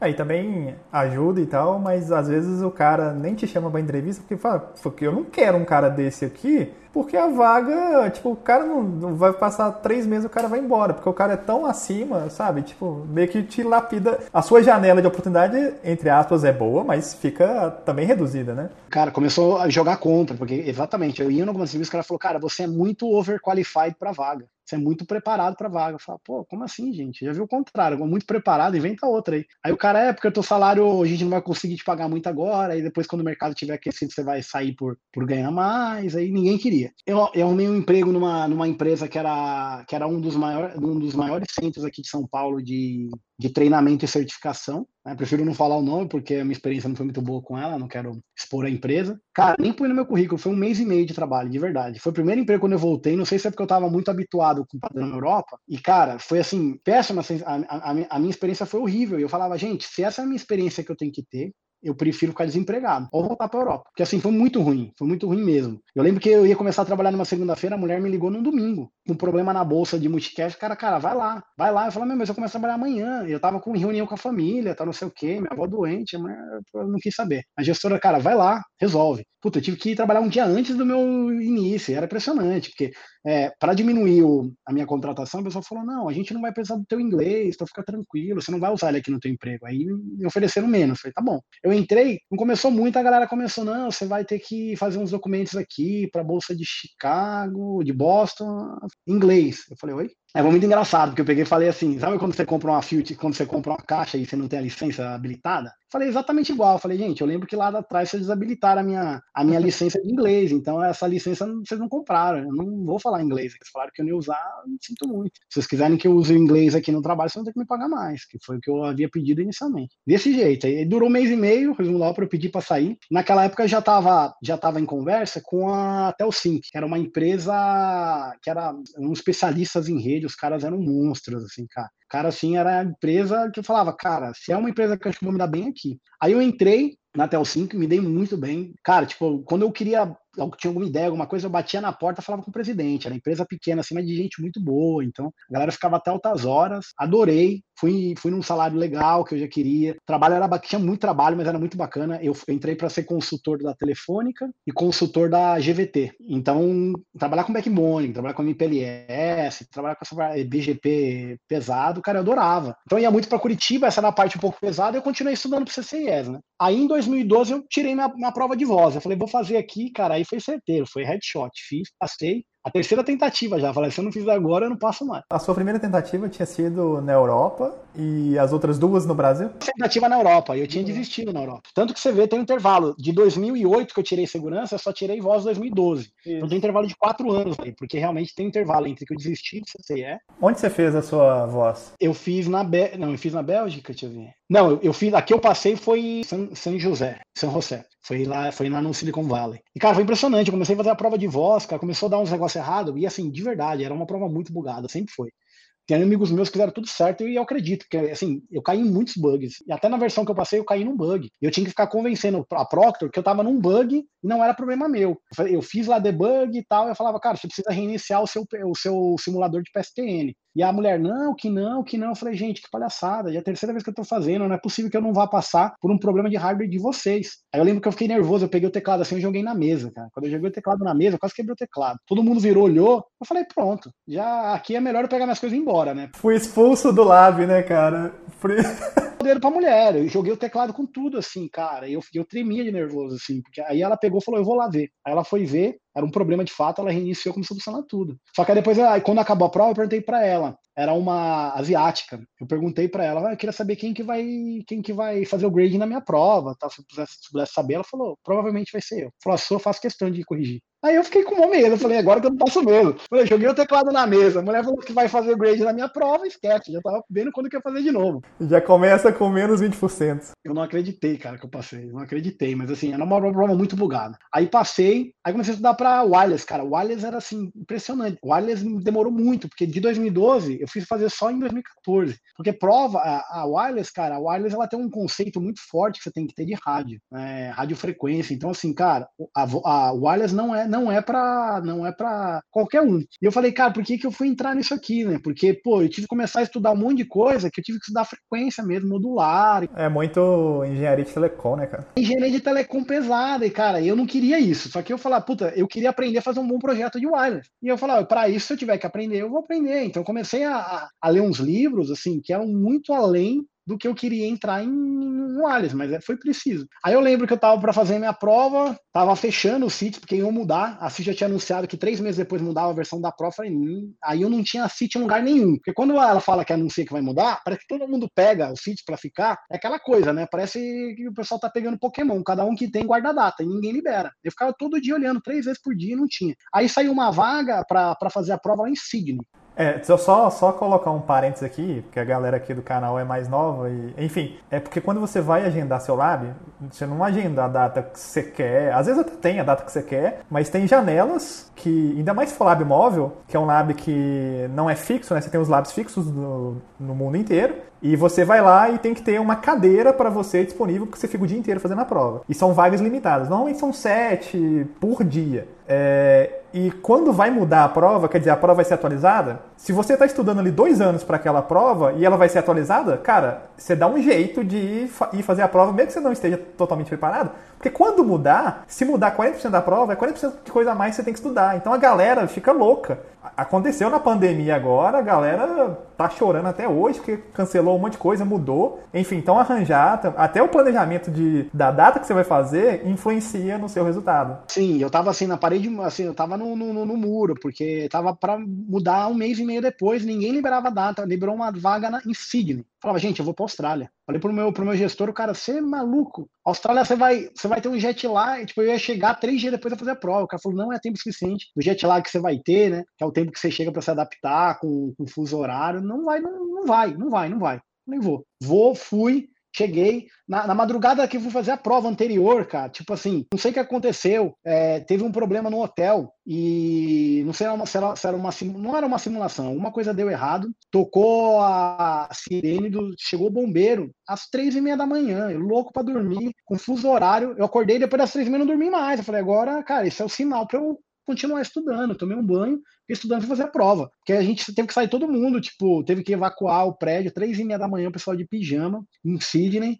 chegou bombeiro, coisa de cinema. E aí não era nada. Aí eu peguei e fui fazer a prova. Cara, não acreditei, passei, fui fazer a prova, voltei, eles demoraram para fazer o grade. Eu falei, gente, aqui tem algum problema, não passei. Aí ficava toda hora olhando. Aí eu lembro que eu já não aguentava desconectar, cara, e foi muito legal. Porque eu voltei, eu não esqueço disso. Aí eu fui pro cinema assistir um filme do Batman. Tava no cinema, cara, tipo lá, eu falei, aí eu vi que chegou um e-mail. Era o e-mail da Cisco, né? E a Cisco não te manda o grade, ela te manda o e-mail falando para você logar. Eu fiquei tão nervoso na hora que eu esqueci a senha. Eu travei algumas tentativas e não consegui. Eu falei, gente, eu preciso ver esse negócio. Eu tava no meio do filme lá do Batman no cinema, com o celular aqui baixinho, muqueado. Aí eu lembro que eu vi, cara, tipo, aí tinha dado lá, eu consegui logar. Tinha passado, eu não acreditei, cara. Tipo, saí gritando lá, tipo, a galera reclamando no filme, eu saí gritando. Já nem terminei de assistir a porcaria do filme. Falei assim, pô, aqui agora deixa eu comemorar. Saí gritando lá, tipo, parecia um maluco, né? Todo mundo querendo saber o que tinha acontecido. Passei e foi muito bacana, porque assim, passei de primeira e tinha ido na Austrália. E foi aí que eu conheci a Austrália. Austrália, cara, que lugar. Tipo, quem não foi, cara, vá. Cheguei lá, de tudo que eu tinha de, de conhecimento, experiência, Europa Estados Unidos, já fui fazer vários treinamentos depois dos Estados Unidos e coisas, já fui para alguns lugares dos Estados Unidos. Cara, para mim nada é igual. Para mim, a Austrália é um Brasil que deu certo. Eu fiquei com aquilo na cabeça, cara, que lugar legal. Eu voltei, aí fui estudar o Collaboration, né? Que liberaram o Collaboration tinha duas formas. É que eu vacilei demais. Eu não ia fazer, queria fazer a prova. Eu tinha uma data que eu tava trabalhando muito, tava com uma pós-graduação, tava ficando maluco. Tinha uma data para eu conseguir, na verdade, ia, iam aposentar o voz,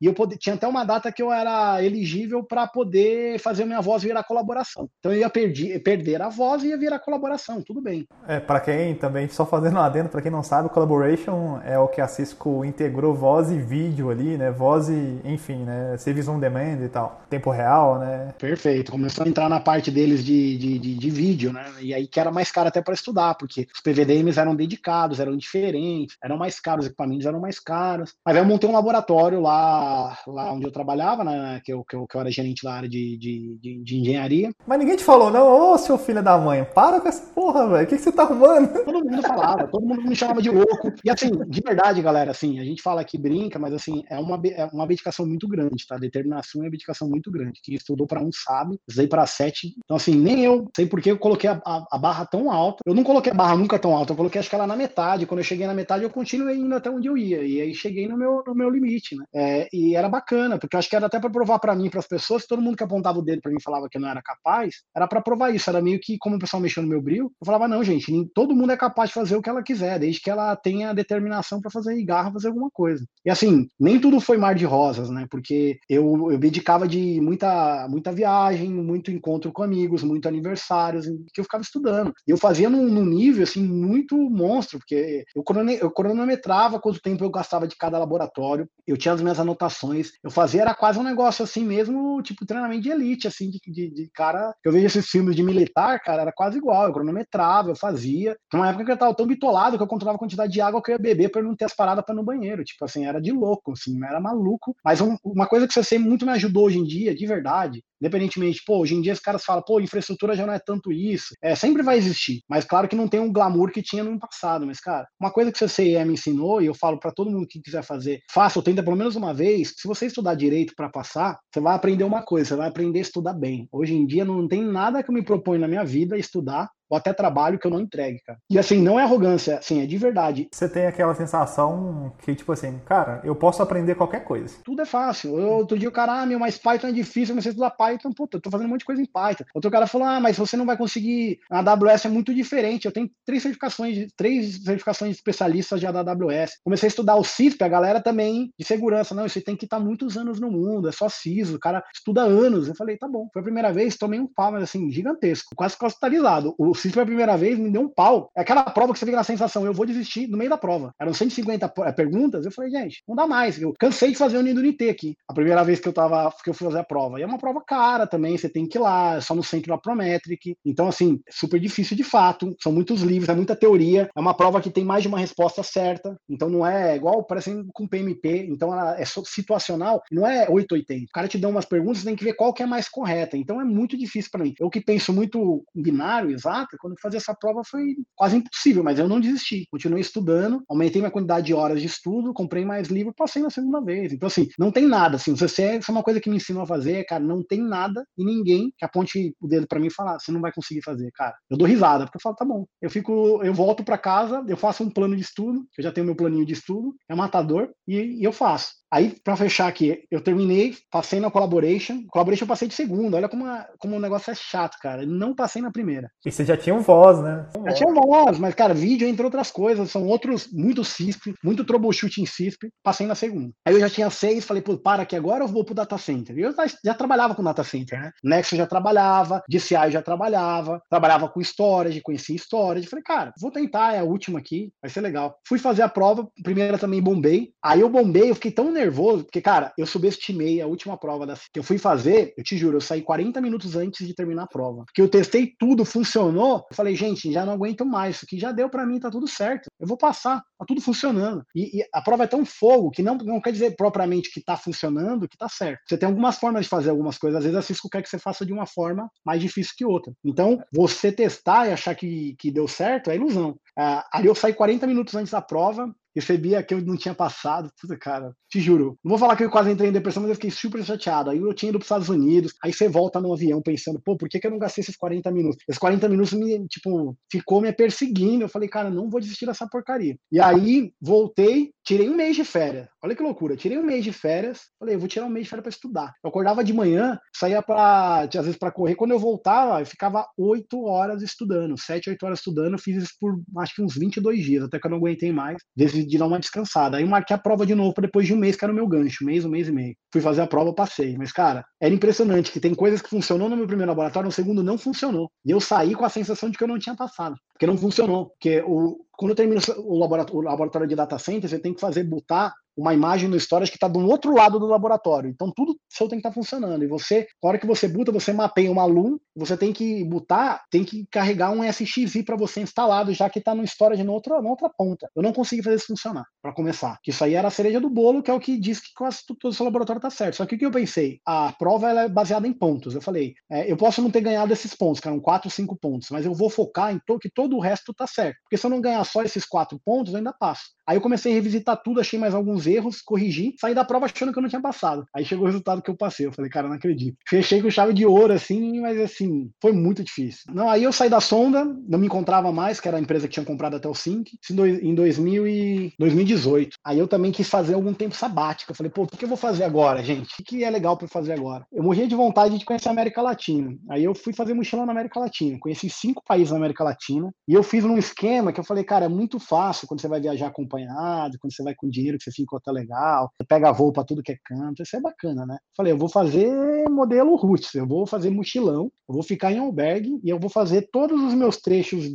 da minha até minha chegada. Eu só peguei dois voos, um daqui de São Paulo para Porto Alegre, depois até de Porto Alegre para chegar mesmo no Uruguai eu fiz, fiz de, de ônibus, pernoite, e eu peguei um voo final que foi do de Lima, né, que eu tinha ido conhecer o Machu Picchu, voltando para o Peru depois Peru São Paulo. Cara, foram os únicos trechos que eu fiz de voo. O resto foi tudo ônibus, era assim, ônibus de 20 horas, 15 horas, 18. Aproveitei para ler muito, para conhecer muito. Contato com as pessoas eu tive demais, porque era aquela, cara, eu voltei a ter o que eu queria mesmo, aquela, aquela vontade de me relacionar com as pessoas que são mesmo assim, quem está estudando em faculdade, que está com pouco dinheiro viajando, mas sobre aquele clima legal. Então foi, foi, isso que eu busquei, foi essa energia que eu busquei nessa viagem. Foi maravilhosa. Eu fiz a pro deserto do Chile e pro deserto da Bolívia, né? Então eu fui lá para partes de sal, cara, passei frio pra caramba também. E nos lugares que assim, que, que era que eles não tinham muito muita forma de recepcionar, numa cama dura no meio do deserto, mas cara, maravilhoso. As imagens, assim, o lugar, cara, assim, inesquecível. Eu fiz na. Eu gosto de andar de bicicleta, eu fiz a carreteira da morte na Bolívia, né? Que depois eu pensei meio que uma loucura, porque eu, todo mundo fala, carreteira da morte, né? Uma das mais perigosas, morre gente pra caramba. Eu fui na, na loucura, achei que ia ser um negócio facinho. Cara, você vai assim, umas ribanceiras, você vai pelo lado esquerdo, que não tem contenção. Se você der qualquer problema na sua bicicleta, né? Tem muitas pedras dormentes. Se você desequilibrar, não fizer a curva certa e cair, você cai na ribanceira, você morre. Tipo, simples assim. E quando a gente começou, a gente conversou lá, a galera, não, não é nada, é tranquilo. Quando acabou o passeio, o cara falou, puta, uma semana atrás teve um grupo, teve um cara super experiente aqui, o cara tava chovendo, o cara teve problema na bicicleta dele, ele morreu. Morreu ele e mais duas pessoas. Eu falei, caramba, que legal, né? Por que vocês não avisaram antes? Ah, porque aí ninguém ia fazer. Eu falei, ah, bacana. É, mas assim, é muito legal, experiência única, não faria de novo, porque é muito loucura, mas foi bacana. E aí eu voltei e falei, pô, agora eu quero quero começar a procurar emprego. E eu estava num processo, é, na verdade, eu tinha, eu tinha aplicado com sponsor, umas viagens que eu fiz lá para a live lá da Cisco, Cisco Live, eu tinha conhecido uma empresa que ficava na Austrália, que era de uns brasileiros que, que, que fizeram na Austrália, e eu recebi um convite para ir trabalhar lá, e eu fiquei muito apaixonado pela Austrália. Falei, cara, é um país que eu moraria fácil, mas que seja do outro lado do mundo, com fuso horário horrível, mas acho que eu iria. Aí eu comecei a fazer, eles começaram a fazer o sponsor, eu comecei a aplicar para fazer. Então eu tive que fazer prova de inglês, né, para ver a proficiência, o PTI. Fiz tudo, traduzi um monte de documento, também gastei um tempo e um dinheiro tremendo para conseguir tudo, e era um visto que eu estava aplicando para quatro anos de visto de trabalho, não era estudante que nem vai a maioria, não, era para trabalho mesmo, era skilled, working skill visa, né. Aí o visto estava demorando, eu estava começando a fazer as entrevistas, fiz algumas entrevistas na Cisco, e fui chamado, tive recebi um convite para ir para entrar no banco, é, Banco Itaú, onde eu, onde eu tô hoje. Aí, inicialmente, quando eu recebi o convite para ir no banco, eu não quis porque eu estava no processo seletivo para ir para a Austrália, eu agradeci, foi em janeiro, eles me fizeram o convite, eu agradeci e não fui. Aí continuei, o visto demorou, a Austrália estava fechando as portas para estrangeiro, já não queria mais, até os caras que faziam sponsor falaram, cara, eu acho que não vai sair, eu tava muito tempo parado, o pessoal falou, cara, se você tiver aí querendo procurar outra coisa, a gente super entende, se sair mais para frente a gente volta a conversar. E aí, quando foi em julho, o pessoal do banco me procurou de novo, do Banco Itaú. Cara, puta, tem uma vaga aqui que. Uma jornada pra gente ir pra cloud pública. Eu não conhecia a cloud pública, então já brilhou os meus olhos, né? O desafio. Você pode ser um dos caras que vai ser um dos consultores principais aqui da nossa jornada. A gente vai assinar um contrato milionário aqui com a. Bilionário agora, né? Eu diria. Com a, com a AWS. Cara, tipo, você não quer ir? Eu já tava estudando, puta, era, eu ia ter uma exposição tremenda de trabalhar com os consultores da AWS para ver. Então eu fui pautado na, no desafio. Falei, não, eu quero. Eu fui, passei no processo, na época era para ser especialista 2, né, que era tipo o nível de gerente, mas sem ter equipe. Então era legal porque era 100% focado para consultoria, para design, para projeto. E, e, na entrevista, tipo, o pessoal, eu, eu fui entrevistado por superintendentes, por diretor, e todo mundo batia na mesma tecla. Cara, aqui no banco tá mais, tá mais estruturada a parte de gestão. Você pode chegar a virar diretor aqui, você não quer. Por que você não quer gestão se você foi gerente? Você quer mesmo a área de especialista? Eu falei, cara, eu quero a área de especialista. Eu gosto de pessoas, eu gosto de fazer mentoring, mas eu adoro, eu adoro demais a parte que eu me especializei, que é a parte técnica. Então eu gosto de sujar a mão, eu gosto de aprender, e eu gosto de estar tá lá no front, eu gosto de, de, de, mexer mesmo, eu gosto de brincar com as pecinhas de Lego. E aí eu falei, ah, galera, tá bom, mas saiba que dentro da, do, do, banco, a estrutura máxima que vai aqui é na vaga que você está entrando, né? Você vai ficar muito limitado. Um cara que com o teu perfil, você poderia crescer muito mais. Bom, eu falei, não, tá bom, eu, né, I'll, I'll take my chances, né? Eu falei, eu, eu vou fazer o que, que eu, que para ver se eu consigo. Aí eu peguei, entrei, foi muito legal. O banco nessa, nessa fase, tô no banco há dois anos e três meses. Mudou, mudou um pouco o mindset dela, começou a, a investir muito em carreira de especialista. Então hoje o banco, cara, do setor financeiro, privado, do setor privado eu acho que é um dos que mais investe em tecnologia. O banco, quando eu entrei no banco, eu tive que aprender a lidar com casas de milhões, de verdade. Porque quando a gente entrava, eu olhava alguma coisa com os números e falava, mas isso aqui é o quê? 300 mil? 100 mil? 50 mil? Não dá pra fazer muita coisa. Cara, não, meu amigo, isso aí, olha ali, é MM, são milhões. Aí, aí, tipo, cada projeto é uma casa de milhões. O banco, assim, tipo, cara, é uma estrutura de uma cidade. Os caras são muito pesados, assim, os caras não fazem nada. Tanto que a maioria dos, do, das tecnologias bate em escalabilidade dentro do banco. Por exemplo, a ACI, quando teve vários problemas de estabilização no início, a ACI, a própria ACI, porque, cara, batia nos limites do que você pode imaginar. A maioria dos equipamentos bate em limite, estoura a tabela de coisas. Então, a nossa maior preocupação lá, como a gente desenha uma coisa para ela ser resiliente, ao mesmo tempo, como a gente pensa, para a gente não estourar em capacidade. Então, a gente tem que fazer alguns testes, né, de estresse, de tudo que você pode imaginar, de soft limit, hard limit, porque vai bater, que o banco é muito grande e é tudo numa proporção gigantesca. Aí que eu entrei, eu já consegui ser promovido uma vez, eu entrei num processo, hoje eu sou especialista 3, para quem não conhece ainda do banco, ele é um nível de superintendente, então hoje eu sou executivo dentro do banco, só que eu não tenho equipe. Então eu continuo brincando que eu sou assim, executivo, eu participo de pauta de discussões executivas, eu ajudo o banco a tomar decisões de tecnologia, para onde o banco vai, qual é o investimento. E a parte mais legal, que é para a parte técnica, eu não sou cobrado, por exemplo, de pessoas, sou, a minha cobrança é extremamente em projetos. Então eu faço uma estrutura cross com outros superintendentes, que são meus pares, eu entrevisto pessoas, eu faço mentor, a gente está fazendo um processo aqui de aumentar a fomentação de carreira de especialista, o banco está numa, tá numa tendência muito forte em investir em, em, em, capacidade técnica. Então que é, que é excelente, né? Que é muito o que eu gosto de fazer. Então a gente está preparando muito material, a gente está contratando muita gente de mercado boa. A gente, é, eles publicaram aí recentemente, então não é segredo mais para ninguém, que o banco fechou um contrato de 10 anos com a AWS, bilionário aí, o maior da América Latina. A gente está indo pesado, a gente está com uma meta agora de transferir boa parte do nosso workload do on-premises para a cloud pública, né? E aí, a preocupação que quem está estudando pergunta, ah, mas vai morrer a parte de infra, né? Você deve receber muito isso também. Cara, não, acho que não vai morrer. Eu acho que vai ter mercado para todo mundo. A gente brinca até na própria AWS, você tem que saber, por exemplo, de, de, de, de redes, para quem gosta de redes. Lá a gente tem que saber calcular subnet, lá a gente tem que saber quanto a gente tem que dedicar. Cada subnet na AWS tem que, você tem que separar cinco IPs que você não pode usar. Então tem toda essa parte de roteamento avançada, tem a parte dos eles chamam Direct Connections, links direto dedicado com as empresas, que roda BGP. Então tem muita tecnologia por trás que ainda é redes. E quando dá um problema, tem que ter alguém que vá lá e coloca a mão na massa. Então tem essa geração nova hoje em dia que gosta de trabalhar com GUI, ou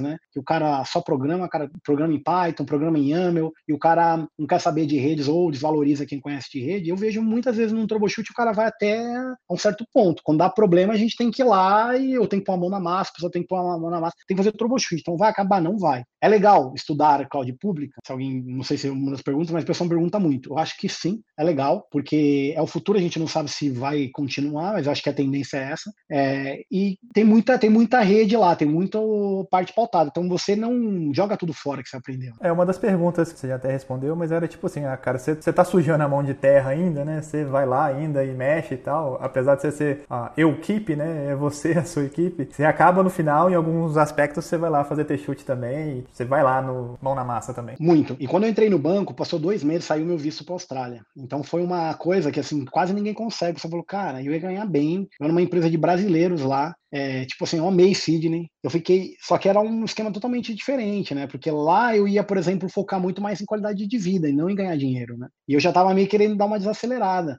Então, quando eu, quando eu já tava no banco também, foi uma aposta do banco mais minha também, muito grande, eu abri mão de ir pra Austrália, de um visto que eu tinha conseguido, né? Que quase ninguém consegue, de ir pra ficar quatro anos lá. A pessoa, pô, você é maluco. Eu falei, não, aqui eu tenho minha família. Então, claro, você vai ficando mais velho, muda um pouco os valores, né? Você começa a, a contar mais o tempo que você tem próximo da sua, da, da sua mãe, das suas irmãs, dos seus sobrinhos. Eu vejo a minha mãe duas vezes por mês, eu vou na casa dela, eu moro no interior de São Paulo. É, você começa a mudar um pouco, né? Os seus valores mudam. E, e também você, é, nossos pais são mais velhos e tal. Você não sabe até quanto de tempo de vida eles têm, né? E tal. Você quer. Assim, se você tivesse mais. É, é muito diferente quando você tá longe, porque um telefonema ou uma vídeo, uma call, tem diversos problemas que os nossos pais não passam pra gente. E quando você tá no dia a dia, você sabe que existem, né? E você também não passa diversos pontos também.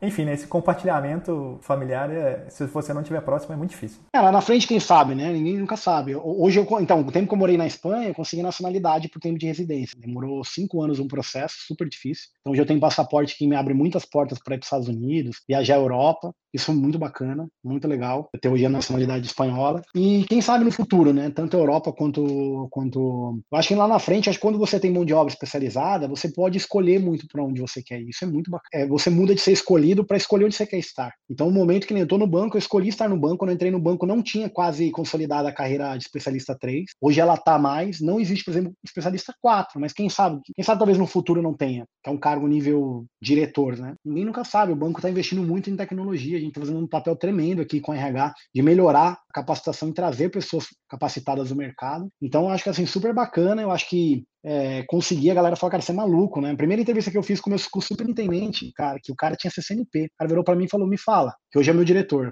Ele foi aprovado, subiu. Ele falou, cara, me diz, o que, o que leva alguém a tirar 7 CCIEs? E eu queria saber, cara, se você é um cara normal, tipo assim, o que, que, que, acontece? Foi muito bacana, começou assim, super descontraída a entrevista, porque o cara queria saber, cara, o que, que move alguém a tirar 7 CCIE? Ele falou, eu tenho CCNP, eu sei o quão é difícil, eu vejo as pessoas no CCIE que tentaram várias vezes e não conseguiram, você tirou 7, cara, me diz aí. Tem todo um mérito por trás aí. Então, começou a conversa por aí, acho que por isso vai, começou também, né, um, um, uma construção aí de uma admiração, tanto dele por mim, minha com ele também, e foi super bacana, cara. Foi super legal, assim, foi super leve a entrevista. Achei super legal. Então, é, só quem fez mesmo, você, eu vi que você tirou, né? Você tirou das versões novas, né? Então, só quem tirou é, sabe o quanto o quão é difícil, né? Não sei quanto tempo você se dedicou para estudar, mas com certeza, se você for casado com filho, é pior ainda. É, mas você deve ter, você sabe o quão difícil é. Mas, cara, hoje é muito, hoje é muito bacana, né? Hoje é muito legal. Eu não me atenho a isso, né? Que nem disse, não dou carteirada, nem fico, ah, sou bonzão porque tirei isso, não, pelo contrário. Isso só demonstra, demonstra para mim porque eu tenho muito foco e dedicação no que eu quero fazer, eu consigo. Então deixei separado aqui, já esquecendo. Tem years, né? Essa é uma plaquinha que a Cisco manda quando tem 10 anos. Acho que com 20 talvez eles mandem também, não sei. É 2006, 2016 aí. É, o seu number, e o seu number é muito baixo, cara, 16k. O meu number é 60k, velho. O meu é 16778, então eu ganhei é. essa placa quando, em, 2000, em 2016, e eu já, quer ver, 2016, 2020, então já tô, já daqui a pouco já vai para 20, né? Eu realmente tô ficando velho, foi muito bacana, me abriu muitas portas. Hoje eu vejo, eu falo que eu não me defino, não me limito só com Cisco, né? A galera às vezes olha e fala, o cara é um Cisco guy. Posso ter sido no passado, hoje em dia não. Hoje em dia eu tô totalmente focado para cloud pública, para parte de segurança, para parte de automação, programação. Hoje em dia eu tô cada vez mais, tudo que pareça, desvencilhado do que a Cisco. É, é, é uma coisa também que a galera que não fez e pensa, porque a, a Cisco, assim, é lógico que ela vai ensinar e vai colocar a parte dela ali, porque, enfim, ela quer que você seja um evangelizador ali da tecnologia dela, mas a Cisco ensina a rede, né, cara? A Cisco ensina a base, né, também, né? Não é só mexer na caixa dela, né? Então, acho que, enfim, o, o, essa história de que o cara que... Cara, eu não trabalho com Cisco, sabe? Eu tenho pouquíssimas caixas Cisco. Pouquíssimas, pouquíssimas, pouquíssimas. Mas fala a verdade, se chegar hoje em dia um BGP amanhã pra você trabalhar de um equipamento que você nunca tocou, você com certeza você vai implementar. Não, sim, com certeza. É, é... Anderson, eu vou só pegar algumas perguntas aqui que eu peguei lá na caixa do Instagram. Tem aqui uma do Lucas Venuti. É, como conciliar tanto estudo com a vida pessoal? Você meio que já deu uma respondida aí quando eu estava estudando, né, para minha para o meu CCIE. A minha relação com o estudo e com a vida pessoal foi foi de negociar com a minha família, né? Eu tinha ali um filho recém-nascido ali e eu falei, cara, conversei com a minha esposa e falei: se eu não tirar isso agora, é, vai ser muito complicado tirar lá na frente. E eu negociei também na empresa onde eu trabalho. Eu negociei com o meu superintendente e foi uma abertura de, dos dois lados. E eu tenho um privilégio muito grande de ter tido essas aberturas, né? Porque acho que se o cara ficar. Eu conheço, eu tenho colegas que não tiveram essa abertura e tiveram que estudar, tipo, madrugada adentro e tal. E contaram muito com a parte que eles já conheciam de, de prática, né? Mas eu acho que é muito mais difícil quando você não consegue negociar nada com a sua família ou com com, com a empresa, né? Enfim, você teve essa experiência também? Eu não, eu não tenho filhos, eu não sou casado. Quando a namorada ficava até um certo ponto, falava, esse cara é maluco, você quer saber de estudar, coloca uma energia tremenda para estudo e ninguém, enfim, quase ninguém realmente está disposto realmente a, a, de alguma forma, se sentir como um segundo plano, né? Mas eu não me arrependo não, acho que assim, das que eu estudei, as, as três primeiras quando eu estava na Europa, eu não tive apoio, eu tive apoio financeiro da empresa para poder comprar coisa, para alugar equipamentos, mas eu não tive de tempo. Então eu tive que fazer do meu tempo de final de semana e de madrugada. Então, às vezes eu trabalhava altas horas, chegava em casa, tomava um banho, e eu sou uma pessoa que me cobro muito. Então fazia uma planilha de quantidade de horas que eu tinha que estudar por, por, por semana, e se eu não estudava atingir essa, essas horas, eu pagava no final de semana e às vezes, como pênalti, eu, eu aumentava um pouco mais essas horas para não ter que. Então, assim, era, era meio que um regime quase meio que militar que eu fazia comigo mesmo. Era assim, era difícil. Eu vou falar que é fácil, eu já, tipo, hoje eu vejo que eu tive a oportunidade de viajar para muitos mais lugares, fazer muita mais coisas se eu não tivesse estudado tanto. Mas eu não me arrependo, eu acho que formou quem eu sou hoje. Hoje em dia, se eu tenho muita facilidade com muita coisa, graças a, a, a, ter essa exposição de ter estudado tanto, né? O próprio Einstein já falava que quando né, uma mente que ela se expande, ela nunca mais volta para o seu tamanho original. Então, eu acho que, quando, à medida que você tem muitas informações, que você consegue estudar, consegue se concentrar. Eu fui uma pessoa que de pequeno, o pessoal falava que eu, que eu ia ter síndrome, né? Déficit de atenção, né? TDA, porque realmente eu sou uma pessoa super inquieta. Eu não consigo ficar três, quatro horas numa reunião, sentado. Não, eu nunca consegui. Então, muito difícil. Pensa para mim como é difícil ficar parado estu estudando. Tipo assim, às vezes estava no metrô, estudava, ficava andando, às vezes eu ficava com o livro segurar, segurando, estudando, andando pela casa. Então realmente assim não é fácil, mas nunca tomei nada assim de medicamento, Ritalina, nunca entrei nessas partes de medicamento, eu sempre controlei a cabeça, eu sempre gastei minha energia estudando. Eu falava, pô.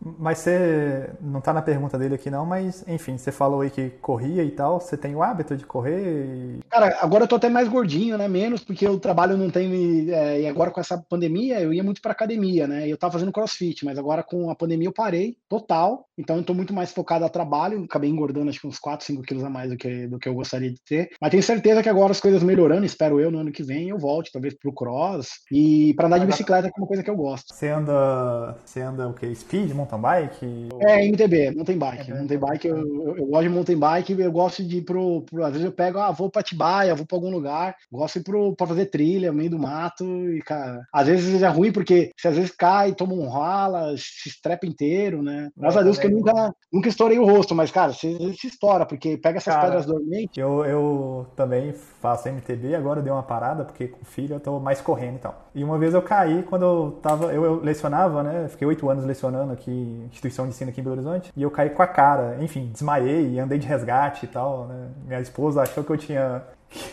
eu, eu brinco com ela que foi uma oportunidade excelente para divorciar. Porque quando ela chegou assim e me olhou, eu devia ter falado: Quem é você? né? Porque eu fiquei desacordado e tal, e eu fiquei todo inchado, assim, mas enfim, mountain bike é muito legal, cara. Mountain bike é muito legal. Cara, eu acho muito bacana. Eu só acho perigoso às vezes, porque dependendo que você controla a velocidade que você pega, as pedras dormentes, as pedras que ficam soltas, né? Às vezes você perde um pouco o controle da bicicleta. Então, às vezes, ela é, é um. É uma, é uma, acho que é, uma, é de uma complexidade tremenda. Eu sempre respeitei muito. Acho que tudo que eu tenho medo e respeito, eu faço, eu faço com, com, né, com muita atenção. Sempre a bicicleta sempre me, me deu bastante medo, né? É, eu sempre respeitei muito, então acho que até por isso eu nunca avancei os limites, assim, e nunca me acidentei, nada feito. Já caí, já tomei rola, mas nada é, de ter quebrado nenhuma parte do corpo, assim, foi bacana. É, mais uma perguntinha aqui, do Albert Underline SS1. Qual projeto o desafiou mais? E dica para quem está iniciando estudos na área de redes. Cara, o meu projeto foi o de sair do conforto da minha casa para ir poder ganhar o mundo, né, de ir para a Europa. Por mais legal que pareça ser, é, não é fácil. E entrando lá, realmente, o dinheiro vai acabando, a relação para você conseguir emprego até mesmo, né? Os próprios brasileiros é, me decepcionaram muito no início, porque os próprios que tinham trabalho, que iam sair, eles vendiam trabalho. É impressionante, porque assim, para ele, te, ele te, te, mostrar, te apresentar para o dono da vaga, você tinha que pagar. Se não tivesse dinheiro, você pagava com um dia de trabalho ou com outro dia. Você trabalhava o primeiro dinheiro que você pegava, você dava pro cara. Assim, os caras eram meio que minha agiota de trabalho. Então, assim, não foi fácil, não foi trabalho, você pode imaginar aí, é fácil, você não chega na Europa que nem, ah, antes de eu começar a trabalhar na Compa, que eu sofri bastante. Você entrega jornal no metrô às 6 horas da manhã, um frio tremendo lá. Tipo, esse horário em Londres é assim, brutal, de congelar a mão. Então, cara, você vai trabalhando o que você pode para ganhar dinheiro, juntando. Então, acho que assim, eu ter querido sair do conforto de casa para aprender mais inglês foi o meu maior desafio. Depois o de aprender nunca foi, eu, diria que é um desafio grande, mas uma coisa que eu sempre gostava e a certificação ela vinha como forma de um resultado de um esforço, uma energia que eu coloquei lá. Então, tava ok, tava bacana. Então, acho que e, e, dica que eu dou para quem tá estudando, cara, assim, estuda inglês. É, por mais que a galera fale que não, cara, tem muito hoje tem muito material bom, tem muitos livros bons escritos em português, mas ainda se você não aprender o inglês, você vai ficar refém a muito material que até chegar e for aqui, ela ainda não está num par e passo do que sai lá na, na gringa. Então, você vai ter um atraso tecnológico se você tiver tudo que esperar aqui para receber em português. Então, eu foco, eu falo para a galera, cara, eu falava para todo mundo que, que foi funcionário meu quando eu era gestor, falava, cara, você quer ser bom técnico? Estuda inglês. A galera, como assim? Falando, cara, estuda inglês. Estuda inglês, você não precisa falar bem fluente, mas você precisa aprender. Você precisa olhar um livro, entender e saber exatamente o que está lá, sem ficar pegando um dicionário. Pelo menos o inglês que o pessoal fala técnico, né? Não sei nem se existe isso. Você precisa aprender, pegar um livro, entender o, que está escrito lá. Então, é, a dica que eu dou é isso, é foca no inglês, né? faz um plano do que você quer, onde você quer chegar. Isso é mais importante, né? Muito erro de muitas pessoas acharem que o gestor é obrigado a, a planejar a carreira da pessoa. Eu tive uma aula recente com o Max Geringer no, no curso de pós-graduação que eu estou fazendo na PUC, onde ele disse que tem uma diferença muito grande entre carreira, entre emprego e carreira. O emprego é da empresa, a carreira é tua. E não deixa o seu gestor, a tua empresa, decidir a tua carreira. A carreira é você que decide, você que trilha. Se você não está bem numa empresa, não está tendo oportunidade, problema nenhum, procura um, alguma outra troca, porque a carreira é tua. A soma de ações que você vai ter na tua vida vai definir o seu sucesso lá na frente. Então, acho que isso é muito importante, é, estudar inglês e, cara, colocar uma meta, ela tem que ser audaciosa, né? mas também não pode ser impossível. Tinha cara que trabalhava comigo quando eu era gestor, que falava, ah, esse ano eu quero casar, quero dar, quero fazer uma viagem de um mês pela, pelos Estados Unidos e quero tirar o. Eu falei, meu amigo, esquece. Você não vai conseguir fazer tudo isso. Falei, desculpa eu jogar água no seu shopping, mas escolhe um deles por ano. É o cara levar, levar o livro de cálculo pra praia com a família porque acha que vai estudar na praia, né? O cara não vai, velho. Ah, não dá. Então, então eu falava assim, você tem que ser honesto com você, cara, e você tem que, de verdade, eu acho que a, a cadência é uma palavra que eu hoje uso muito, ela é muito importante. Você estudar e falar, eu quero uma coisa, estudou um dia assim, outro dia tá cansado no estudo, outro dia não. Se você não tiver um meio de medição para você ver quanto você tá gastando de horas semanais, você vai estar, tá, de alguma forma, é, já, já, já emendando nisso que você está falando, que é o Derek Forte aqui, que é um aluno meu, cara, cara muito foda, ele perguntou aqui, cara, ele, ele, ele foca muito, esse aluno meu, ele foca muito em metodologia de estudo. Ele sempre está procurando alguma coisa e está adaptando, e ele estuda bem forte, assim. Ele não tirou o CCNA ainda, mas vai tirar esse ano e tal, esse ano que vai entrar. E ele perguntou aqui sobre isso, se você usou alguma técnica assim, pelo que você falou, parece que você adaptou um monte e criou a sua, né? Isso, eu criei a minha. Por incrível que pareça, a galera às vezes já fala, muita gente, ah, mas você tirou o ICC, você deve ser cabeção, você deve ter o QI elevado. Cara, pelo contrário. Cara, é, é só te interrompendo, isso é uma parada que,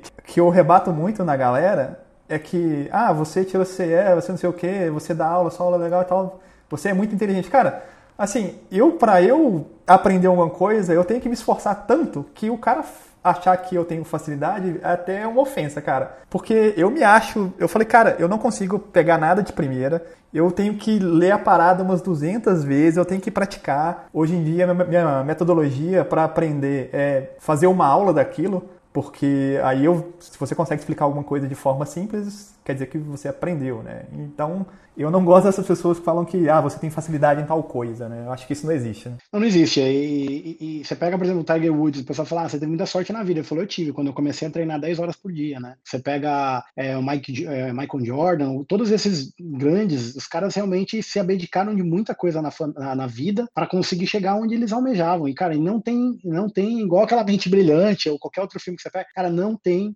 almoço grátis. Você não consegue né, é, se, de, se, diferenciar né, de, de, do bando, né, das outras pessoas, se você de alguma maneira não fizer alguma coisa diferente. E isso vai com muito esforço. Aquelas pessoas que querem um caminho fácil, né? Ah, pô, eu vou pegar aqui, alguém me passou as perguntas à prova, eu vou decorar, vou estudar e vou fazer. Cara, você está se burlando, porque assim lá na frente você vai precisar aprender, usar esse, esse conhecimento, você não vai ter. e a galera vai perceber. Então, assim, é uma coisa, tem que ir junto com, com o momento, né? Eu montei minha própria tecnologia, respondendo a pergunta, depois de muitos anos. A primeira vez que eu fui fazer o CCNA, eu bombei. Meu inglês não era tão bom. Eu, eu, eu repeti a primeira vez que eu fiz o CCNA, pra você ter uma ideia. E é impressionante que tudo que, eu, que, que, que, me, que me reprova, na verdade, faz crescer muito mais o meu interesse e o meu respeito pelaquela coisa. Então, acho que o CCNA foi excelente. Se eu tivesse passado de primeira, talvez hoje, hoje eu estivesse trabalhando com outra coisa. Eu acho que eu ter, não ter passado na primeira foi muito bom para mim, porque realmente eu aprendi o quão eu não sabia e o, e o, esforço que eu teria que colocar lá. Então, hoje em dia, quando eu vou estudar, minha metodologia é eu monto uma planilha. Quando eu vou estudar qualquer coisa, a primeira coisa que eu faço, eu olho o blueprint da prova é, do que eu vou estudar, independentemente de qualquer coisa, seja hoje na pós-graduação, seja alguma coisa, eu olho a grade curricular. E eu olho o blueprint e falo o que, que vai ser requerido para mim e qual que é o peso que vai ter na prova em cada coisa. Porque isso é muito importante. Se um peso tem peso de 30, outro peso de 5, se eu não aprendi muito bem uma coisa de peso de 5, eu sei que vai machucar tanto como uma coisa de 30. Então, vou ficar mais meu tempo na de 30. Aí eu monto uma planilha, coloco lá as, as coisas que eu, que eu quero estudar e coloco três colunas. Coluna, eu coloco né, self-assessment, um, dois e três, que são as autoavaliações que eu faço,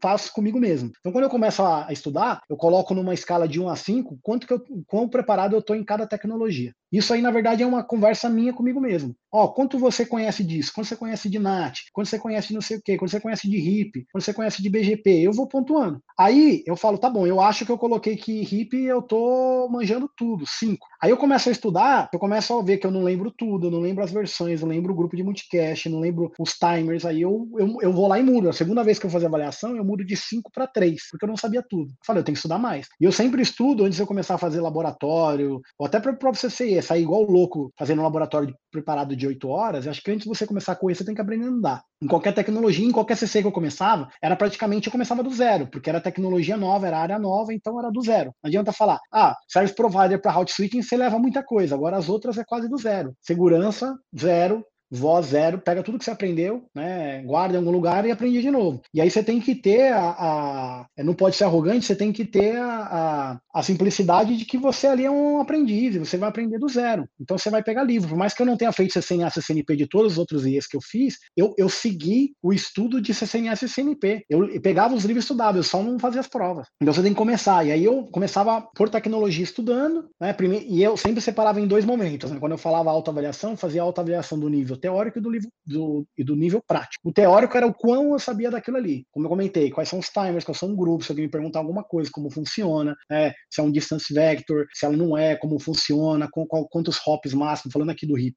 E aí, quando eu terminava é, de estudar, eu falava, pô, teoria já tem bem pra caramba, que pode fazer qualquer pergunta que eu domino aqui, eu sei, pô, legal. Aí falei, agora vou para prática. Aí na prática eu não só configurava, vendo funcionando, mas eu fazia debugs para ver o negócio funcionando bem, para quando quebrar, quebrasse, ou não tivesse funcionando, tivesse com bug, eu sabia exatamente o que tava, não estava funcionando, porque eu ficava estudando debug, ficava olhando os pacotinhos ali, fazia captura em Wireshark, olhava. Então acho que isso é muito legal. Quando você tem uma metodologia, você segue, e o principal, cadência e uma medição. Se você não tiver medição em nenhum estudo que você faz, você vai estar tá se burlando. Porque hoje você fala, ah, hoje eu vou tomar um show com meus amigos ali, aniversário do meu camarada, amanhã não sei o quê. Cara, problema nenhum você fazer. Só que você tem que saber que você perdeu três horas de estudo e você vai ter que recompensar no final de semana ou algum outro dia. Nem que você jogue uma hora, uma hora e meia mais outro dia, uma hora, outra e meia mais outro dia, termina a semana com, com o que você se propôs a fazer. Então, acho que isso é, muito, isso é muito importante. Eu acho que cadência e metodologia. Se você não tiver e não seguir, cara, você vai ficar sem medição. Você vai falar, pô, eu cheguei até aqui, não tô medindo se eu tô bem não tô. Você fica, Deus ará. Você fala, ah, acho que vai ser legal. Então, acho que isso é, isso é, muito importante. Enfim, quando você fala de cadência aí, a gente tá falando também é, na regularidade, né? Enfim, né? No no tanto que você está sendo constante, né, ou não, enfim, né, tudo que você dispõe a fazer, cada tempozinho ali importa, né, então você ser constante ali também importa. Mas tem uma citação daquele Clóvis de Barros Filho que, enfim, ele é muito engraçado, né, ele é um filósofo aí, não sei se você conhece, mas... Nossa, eu gosto, eu acompanho ele, acompanho ele e outros, inclusive. É, ele, ele fala uns palavrão lá, e ele fala o seguinte, cara, assim, você está estudando uma parada, e diversas vezes eu lembro dessa fala dele, você está estudando, e você não entendeu, você está lendo e não entendeu. Lembra que alguém teve que tirar aquilo ali do zero. Você só tem que aprender o que o cara já mastigou pra você. E se não consegue, vai ser burro assim na cadeia, né, cara? Tipo, tem que comer alfafa.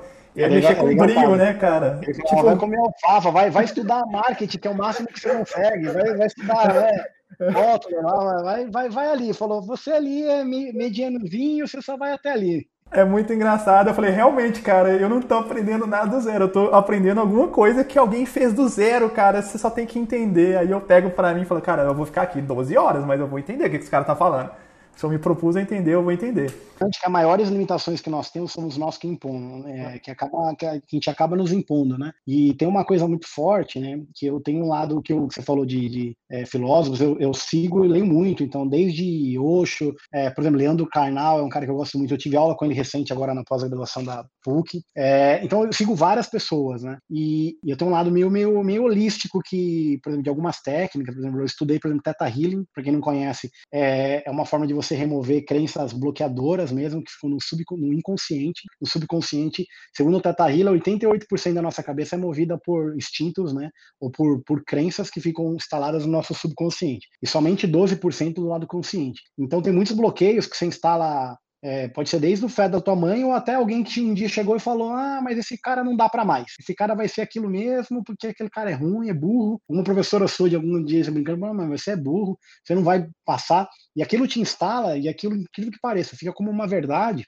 E aquilo fica trabalhando na tua cabeça com um certo impostor, ele fica de alguma forma fazendo você jogar contra que para o seu subconsciente ele está te protegendo, né? De uma decepção de você tentar alguma coisa e não conseguir. E aí o, o, o Theta Healing, né, que é uma das técnicas, você consegue, na verdade, entrar num tipo numa meditação, num estágio que a gente chama estágio Theta, né?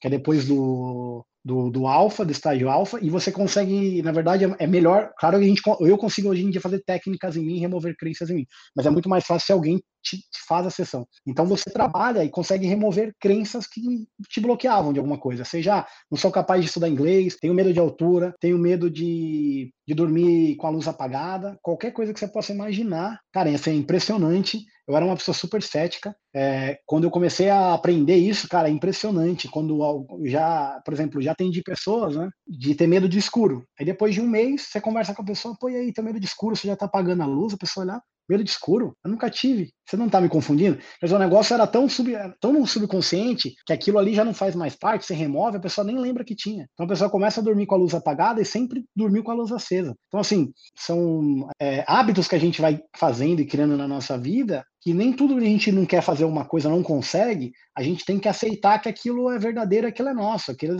é, cara, às vezes alguma crença que você tem ali que você está se burlando, né? Como o meu próprio, é, muitos filósofos dizem, diz que a mente mente, né? Por isso que ela chama mente, né? Ela mente. Muitas vezes ela te coloca em situações né, que, que você vai tomar como verdade, que nasceu de um pensamento, fala assim, nasceu de um pensamento, ele é meu, ou ele é do meu ego, ele é meu, ele é verdadeiro, é como eu penso, e não propriamente. Às vezes você pensa um negócio que você pode falar, pô, beleza, esse, esse pensamento nasceu de mim, não é meu, não me pertence, eu quero me livrar dele. E você se livra. Então isso é muito é, é, é fundamental quando você começa a buscar um pouco, né, do lado holístico e sair um pouco do zeros, né, binários, zeros e uns, você começa a ver que o mundo é interessantíssimo e você consegue tirar qualquer bloqueio que você tenha, cara, é impressionante. Tem muitas crenças limitantes aí que, acho que a maioria, né, são bem racionais, né, cara, e a gente, a gente, enfim, né, a gente não para para pensar e tal. É, eu pego muita gente, muita gente, muito aluno novo, assim, né, que tá iniciando na área, e às vezes o, o cara compra o meu curso e ele não termina e não faz a prova e sabe, eu, enfim, eu, eu me coloco no lugar dele também porque às vezes tem também a, a, a, vergonha de não passar no exame, né? Ele acha que as pessoas vão julgar. É, quando eu comecei a, a, fazer corrida de rua, sei lá, 10, 11 anos atrás, eu comecei a correr e tal, eu falo, porra, a galera vai me ver na rua e vai rir porque eu tô acima do... Cara, ninguém tá nem aí, cara. O cara vai te ver correr, velho. Tipo, e se ele falar alguma coisa, ele porque ele tem vontade de fazer também e, e, e, enfim, não tem a coragem, ou, enfim, essas crenças limitantes são complicadas. Só para terminar aqui, cara, o Eros Cunha, ele fez uma pergunta é, legal, que é como você vê o mercado né, para os próximos anos. Legal. É, então, o, da parte da pergunta, né, até indo um pouco no que você falou, gancho, para finalizar aqui, é, assim, eu acho que só fracassa quem tenta, né? E eu acho que é muito legal você poder tentar e você realmente não se cobrar tanto, no, no sentido de que você não pode falhar, né? Porque acho que o ser humano é falho. Nada, ninguém começa fazendo as coisas muito bem. Inicialmente, quando eu comecei a estudar CCE, que era um laboratório de 8 horas, os primeiros laboratórios que eu pegava do INE, eu me achava muito burro porque eu demorava 16, 20 horas para terminar. 25. Eu tive que treinar muito para conseguir chegar num time de terminar elas às 5 horas, 4 horas, para ter tempo de conseguir olhar e procurar algum erro que tenha feito, né? Digitado ou tenha feito. Então, assim, só falha, fracassa quem, quem tenta. E aí, respondendo a pergunta, eu acho que é, o mercado hoje ele está muito, né? Muita gente fala até que é modinha, mas acho que não é, talvez veio para ficar, porque pega empresas, por exemplo, como o porte do banco, o core business do banco não é manter um data center, ele teve que fazer um data center é, é bilionário lá, por exemplo, em Mojimirim, maior da América Latina, porque ela precisava ter infra para é, dar suporte aos milhões de correntistas que ele, ele tem, de investidores. Hoje nem todo banco, mas não é o core business do banco. Então, se o banco puder focar em desenvolvedores para fazer aplicativos que façam sentido na vida das pessoas, e não propriamente ficar gastando tempo e esforço e dinheiro em infraestrutura dentro de casa, é melhor. Então, acho que hoje, hoje o mercado está indo muito por uma linha de desenvolvedor, muito numa linha, o cara tem que, como você falou, o cara tem. Hoje as empresas estão apostando muito em automações. Então, a ideia cada vez mais é é ter menos pessoas fazendo mais trabalho e os repetitivos não ter uma pessoa fazendo lá, né? não ter o que a gente comentou na Indy de ter dois caras, um para pegar o dinheiro, outro cara para fazer eles querem um robô fazendo aquilo e talvez um cara a cada três chancelas, que o cara só vai ver se der algum problema, coisas que o robô não vai conseguir fazer. Mas cada vez acho que o mundo está indo para essa linha de, de é, fazer mais com menos é, e, de, e, da automação, né, da parte de programability. Respondendo a sua pergunta em relação a, ao, ao IE, muitas pessoas perguntaram: você terminou o CCIE, agora você tem que fazer o CCDE. Eu comecei até a estudar para o CCDE no início, depois eu parei Cara, de verdade, assim, é uma prova que a barra é muito alta, tanto CCDE quanto IE, quem estudou sabe.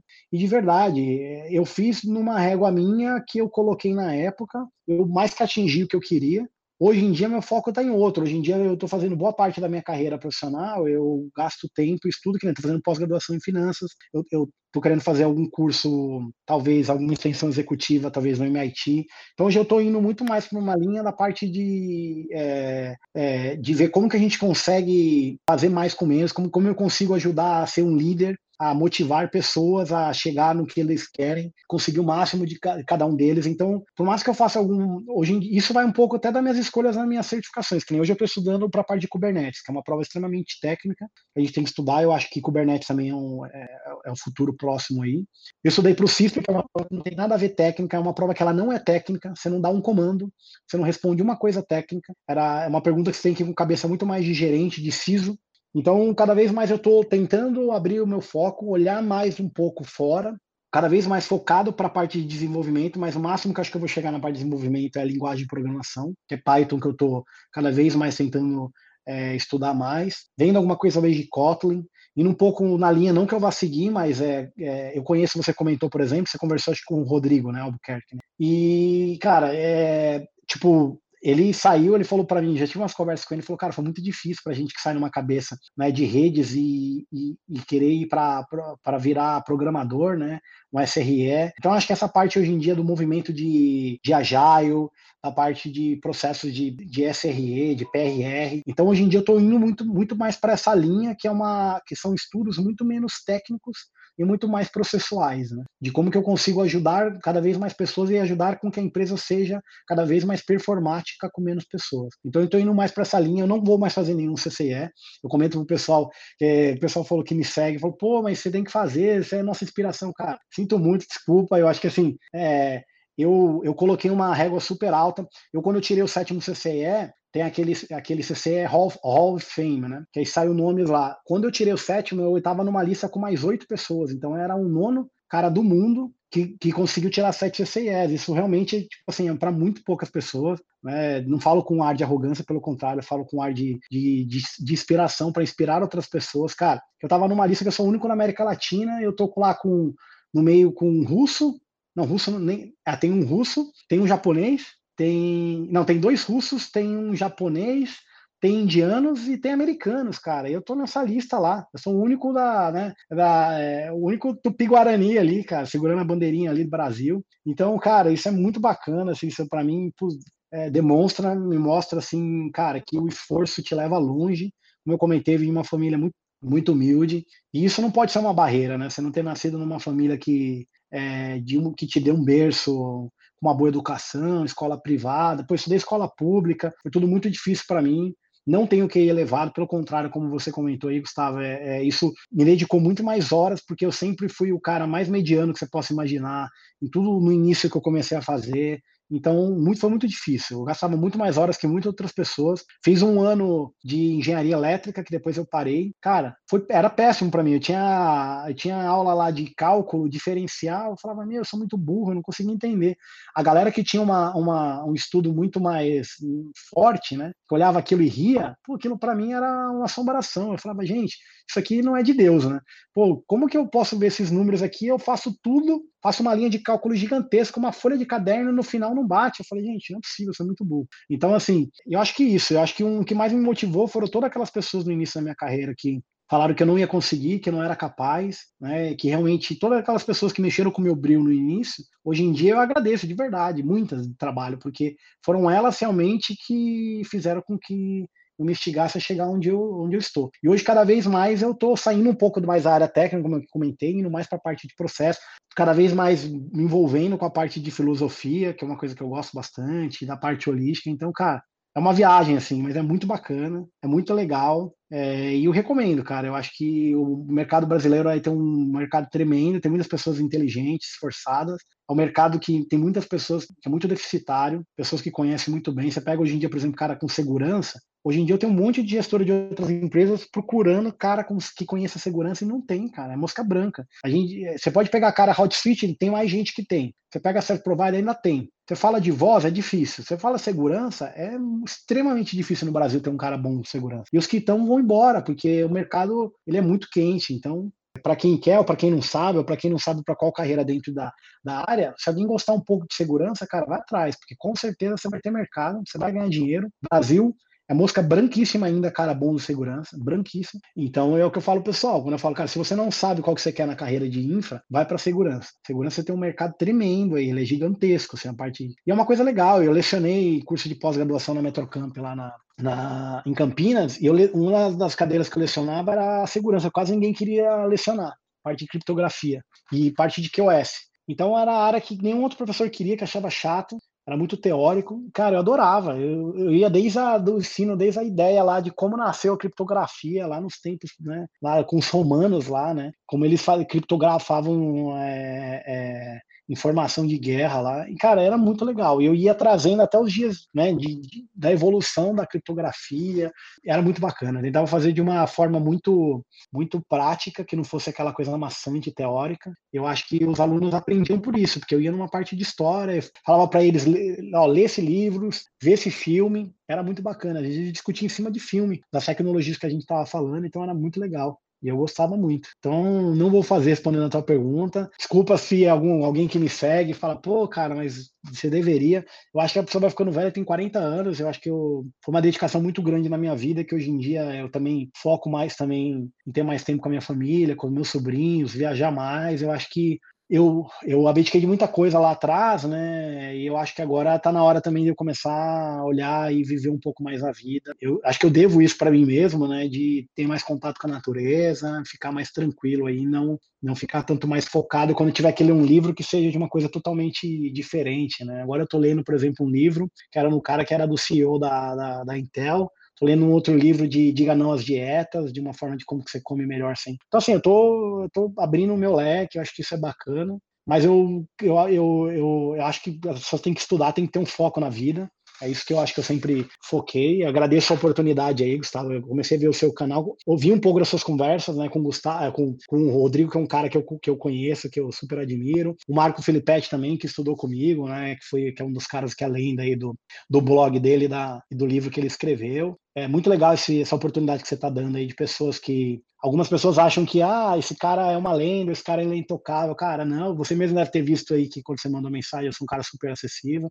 E eu acho que acima de tudo, cara, que, que as pessoas sempre me elencam e comentam, que eu acho muito bacana, é que não me veem como uma pessoa arrogante. Acho que é uma coisa que eu sempre tentei fugir. Né? Eu acho que eu tenho os meus princípios, meus valores. E eu acho que a, o conhecimento ele tem que vir para poder aproximar, né? Para multiplicar e não para distanciar. Então, eu tenho muita pena daquelas pessoas que às vezes conseguem alguma coisa, eu tiro um CCE que eu vejo vejo que acaba usar aquilo como para tentar colocar ela num patamar que as pessoas tenham um respeito por ela diferente. Eu acho que isso não tem nada a ver, acho que não tá com nada. Acho que a pessoa, acima de tudo, ela tem que ser humilde, né? Ela tem que tentar ajudar, porque eu tive muita ajuda de muitas pessoas para chegar onde eu cheguei, então acho que hoje, é, quando eu faço mentoria dentro do banco, eu faço um pouco no, com um olhar pautado, com um viés pautado de tentar ajudar né, quem está começando, porque eu tive muita ajuda no início também, então acho que eu, eu, eu devo de alguma forma também ajudar de alguma de algum jeito aí. Né?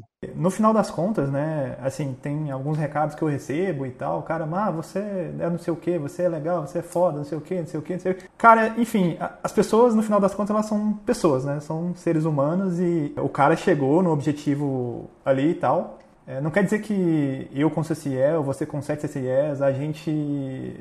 O que eu tô querendo dizer, cara, não, endel... não, não fiquem endeusando as pessoas como se fossem. E, e não comprem, de novo, né? Eu já falei isso lá quando eu tava falando com o Marco e tal. Cara, não compre essas receitas prontas, esses discursos prontos, porque, cara, cada um tem uma realidade, sabe? Seja financeira a única receita, e eu acho que o, que o, que o Anderson também, é, pelo que ele falou aqui, ele vai concordar, se discordar também pode discordar, é, cara, a única receita que existe é estudar. É, essa é a única, porque para você sair de uma condição X para ir para Y, a única que eu vejo hoje é com educação, cara, é com estudo. Se você tem a oportunidade de você pegar um, uma parte do seu tempo e dedicar para estudo, cara, faça isso.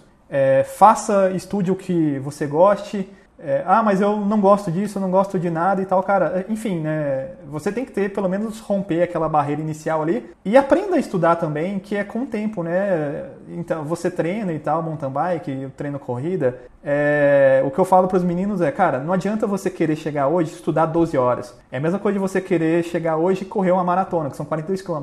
Seu corpo não está preparado, sabe? Você não vai aguentar e você vai ficar frustrado. Então, cara, comece aos poucos. Você vai aprender a estudar. Enfim, você pode se inspirar no Anderson, você pode se inspirar aqui comigo, com o Marco, mas enfim, as nossas histórias podem servir de inspiração, mas elas não são receitas. É, e fujam pelo menos eu acho, fujam das receitas prontas, porque a chance de você se frustrar, porque tem muito guru que vende alguma coisa aí, e os picaretas normalmente, é que ele vende uma receita e se você seguir e, enfim, se você não conseguiu ter sucesso, o problema é seu e não da receita do cara, porque, enfim, né, é uma, é uma... Ele até tira o dele da reta, porque a culpa sempre é do cara e nunca é dele que está fazendo uma coisa ali. Resumindo é, cara, Cada um tem uma forma de estudar, tem um jeito de estudar, tem uma metodologia. Procure a que você se adapte e fuja das coisas prontas, encaixotadas, porque você é diferente, cara. Nenhum é igual a. Ninguém é igual a ninguém, né? Concordo totalmente. Eu acho que é, tem que fugir do, da, dos caminhos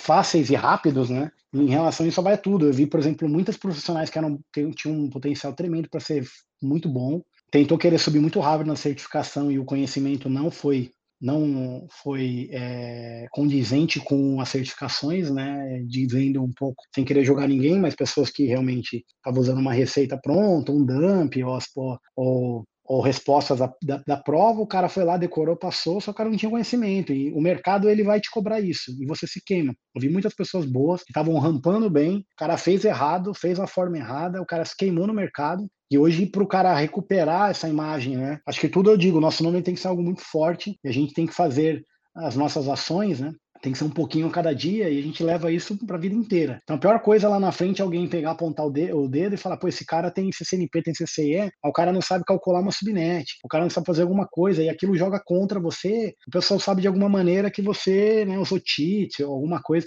que, que de alguma forma você burlou né, o, esquema. E assim, esse caminho ele vai te levar, talvez você vai conseguir um trabalho bom é, para ganhar bem, só que lá na frente vai se queimar, porque você vai trabalhar com pessoas que conhecem de fato. Quando o pessoal começar a ver que você não sabe, o pessoal vai comentar, você vai se queimar. Então, o que eu digo para as pessoas é, cara, estuda, não tem caminho fácil. É, você, um, aprende muito de si mesmo quando começa a passar muito tempo com sozinho, com você mesmo, né, estudando. Então, e cara, e colocar uma meta que seja, como você comentou, atingível, né? Eu já tentei muitas vezes estudar 10, 12 horas, eu dormia em cima dos livros, eu não aprendia, no outro dia eu dormia, eu tinha passado por capítulo que eu já não lembrava, eu tinha que voltar seja de vídeo, coisa. Então, quer dizer, você tem que com o tempo você vai usando, você vai aprender. Quanto tempo você vai você estudar antes de chegar no burnout? Quanto tempo você vai conseguir estudar por dia? O dia que você está cansado, você vai estudar menos. E é normal. A gente tem que se cobrar, mas a gente não é máquina. Nós somos seres humanos. Tem dia que a gente vai estar super estressado, cansado, com dor de cabeça. Desconecta. Achar uma televisão, vai sair, vai correr, vai fazer qualquer coisa. E no outro dia você estuda um pouquinho a mais para compensar o que eu fazia. Então, é, mas acho que é isso mesmo. Acho que. É, e, e, o que eu, o maior conselho que eu dou para todo mundo, cara, tipo, que todo mundo que pergunta eu sempre falo: não aceite e nunca deixe alguém falar não, alguém falar que você não é capaz. É, e quando eu digo isso, não é para você chegar chamar a pessoa para briga, não, cara. Você, você simplesmente não escuta, você fala, tá bom. Pô, quantas tias, quantas pessoas falaram que eu ia ser um, azar, um fracasso, que eu não era bom o suficiente, companheiros de trabalho, cara eu filtrava, falava, tá bom, pô, bacana, legal. Entrado por um ouvido, sai pelo outro. E, e, e, dentro de mim eu usava aquilo como uma energia, uma força para eu poder mostrar para mim, para as pessoas que eu era capaz. Então, eu acho que isso é muito importante. Tem muitas pessoas que você vai conhecer na vida que, se, que teve alguma experiência ou alguma frustrante e vai querer de alguma maneira também, ou por te proteger, ou por te desanimar, vai querer te vai querer mudar seu, sua energia de que você não tem que tentar. E eu acho que, cara, isso só você pode dizer. Eu acho que, como eu comentei, nós somos livres para escolher o que a gente quer na vida. E se você quiser muito uma coisa, cara, batalha, vai atrás. Eu vejo muitos casos que pô, me chamam muita atenção, de ver pessoas que moravam pegando lixo, conseguiu estudar, virou ou médico ou doutor, advogado. E, cara, isso é muito bacana. Isso aí é um, um para mim, é, um, é, uma dedicação tremenda de alguém que está no nível da, da, da, cadeia que não, que não aceitou tá onde, onde nasceu, tá? E correu atrás para conseguir alguma coisa melhor e conseguiu. Então, acho que isso, isso é bacana, cara. Por, por independ... Hoje, acho que com a internet é muito mais fácil acesso à informação, muito mais fácil. Pra... Hoje você tem simuladores para simular roteador, então tá muito mais fácil do que na época quando eu estudei, que era tudo ainda é, físico. Então, hoje em dia, só não estuda quem não quer, cara. E de verdade, eu falo para as pessoas, só não estuda quem fica colocando desculpa, fica tentando se burlar, né? E usando a teoria do, do impostor, né? Tentando se burlar do porquê, fica colocando vários, ah, mas eu não consegui por isso, por aquilo. Ah, e você vai tentar procurar mil desculpas para poder, de alguma maneira, o seu subconsciente está te ajudando a você falar para o seu consciente que que você realmente que não deu certo. Mas, cara,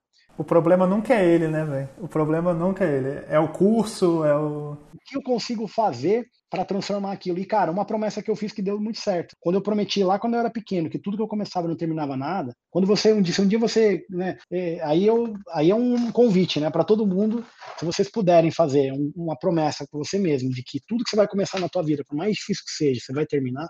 Por mais que lá não tenha valido a pena o término, mas você pode ter certeza que lá na frente aquilo vai fazer muito sentido para você. Quanto mais você termina uma coisa que é difícil, que para cumprir uma promessa, lá na frente você vai ver que você é um cara que você não é, não é um impostor contra você mesmo, que você é um cara que você consegue. Isso aí vai te dar uma, uma, uma força tremenda, que lá na frente você vai ver que você vai sentir que você é o super-homem, cara. Então, é muito legal isso aí. É, é uma promessa que eu fiz que deu muito certo para mim mesmo. Então, se você Aí até deixo aqui, né, desafio para vocês, fazendo uma promessa com você mesmo, de falar, cara, eu não vou parar de me burlar, eu vou tudo que eu começar na vida, por mais difícil que seja, cara, eu vou comer lama ali, mas eu vou fazer. E eu vou terminar porque eu vou mostrar para mim que eu sou bom. Quanto mais você vai fazendo isso, mais mais sucesso você vai tendo, mais você vai ver que você é capaz de fazer o que você quiser, cara. E aí... É uma coisa, uma coisa boba que eu vou falar aqui também, mas funciona para mim. É, eu anoto as metas e guardo na carteira, velho. É um troço bem bobo, mas uma parada para mim funciona pra cacete.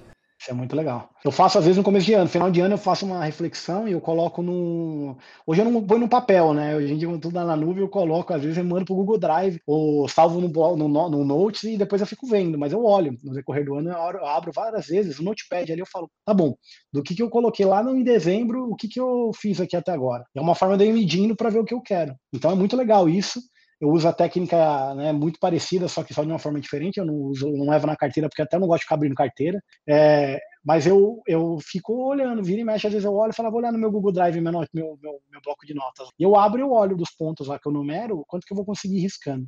E às vezes eu risco não tudo, às vezes eu risco pô, metade, mas eu fico feliz. E o que eu não risco, eu levo para o próximo ano, se ainda fizer sentido para mim, porque às vezes o ser humano muda, né? Às vezes ele, coisa que era meta para mim de um ano atrás, já não é no próximo ano. Então, ou eu risco, se não fizer sentido, ou se faz sentido ainda não conseguir, eu mantenho lá, eu coloco no backlog, eu falo, eu vou levar para o próximo ano. E eu vou fazendo, mas é bem legal essa dica. É, cara, se você quiser deixar algum recado, algum, sei lá, não sei se você tem YouTube, Instagram, Twitter, alguma coisa. Cara, eu tenho LinkedIn, eu acho que eu tô lá como Anderson Mota, né? Na área profissional, todo mundo me conhece por Mota, ninguém me conhece por Alves, que é o meu último sobrenome. Então, todo mundo na área profissional me chama de Mota. Não sei por que começou lá atrás, todo mundo Mota, Mota, Mota, ficou né, forte, Mota com T. Então, Anderson Mota, quem quiser me procurar no LinkedIn, é a forma hoje em dia de, de, de me achar. Eu tô cada vez começando a postar mais coisa lá. Eu fiquei um tempo desconectado totalmente do LinkedIn, agora eu estou voltando. Mas podem, podem mandar mensagem por lá, é, me acham dia pelo LinkedIn.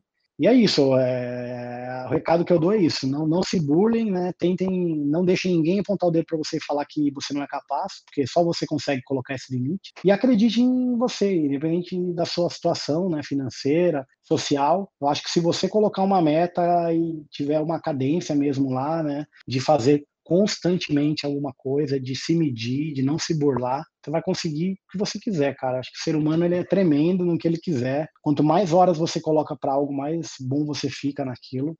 Ninguém nasce sabendo, ninguém nasceu sabendo digitar, ninguém nasceu sabendo escrever. Hoje a gente faz isso de uma forma como fosse osmose, porque a gente praticou muito. Então, tudo que o ser humano faz muitas vezes vira um hábito, né? E o estudo é a mesma coisa. Tem um estudo que fala que se você fizer alguma coisa por 21, 21 vezes, aquilo vira um hábito. Inconscientemente, aquilo vira um hábito. Então, se você começar a estudar, por 21 vezes você abrir um livro, fazer alguma coisa, você conseguir 21 vezes seguida, 21 dias seguidos, aquilo vai virar um hábito no seu subconsciente e você vai fazer aquilo de uma forma muito mais fácil, muito mais leve. Então é isso que eu, que eu, que eu dou de recado, eu agradeço aqui o tempo. Obrigado aí, Gustavo, pelo, pelo canal. A gente falou aqui, acho que duas horas e meia, acho que quase mais, é, que era para ser uma hora e meia, né? Estouramos aqui uma hora. Foi bacana e sucesso aí para quem estiver estudando. E, cara, é isso daí. Vai, só te, tente, né? Saia dos caminhos fáceis que você vai longe, cara. Acho que esse é o recado. Agora, mais uma vez, agradecer imensamente ao Anderson. Conteúdo muito valioso aqui. E ajude a compartilhar, galera. Ajude a promover esse conteúdo aqui. Mande para seus amigos. Vocês podem reparar que não tem nenhum anúncio aqui. Todos os meus vídeos aqui não tem monetização, justamente para ficar mais fluido, sem propaganda nenhuma. Então, galera, ajuda a compartilhar aí, deixa o seu like, comente aí embaixo se você gostou ou não. Comente aí, dê sugestão de convidados. Eu vou tentar correr atrás da LinkedIn. Obrigado e até a próxima.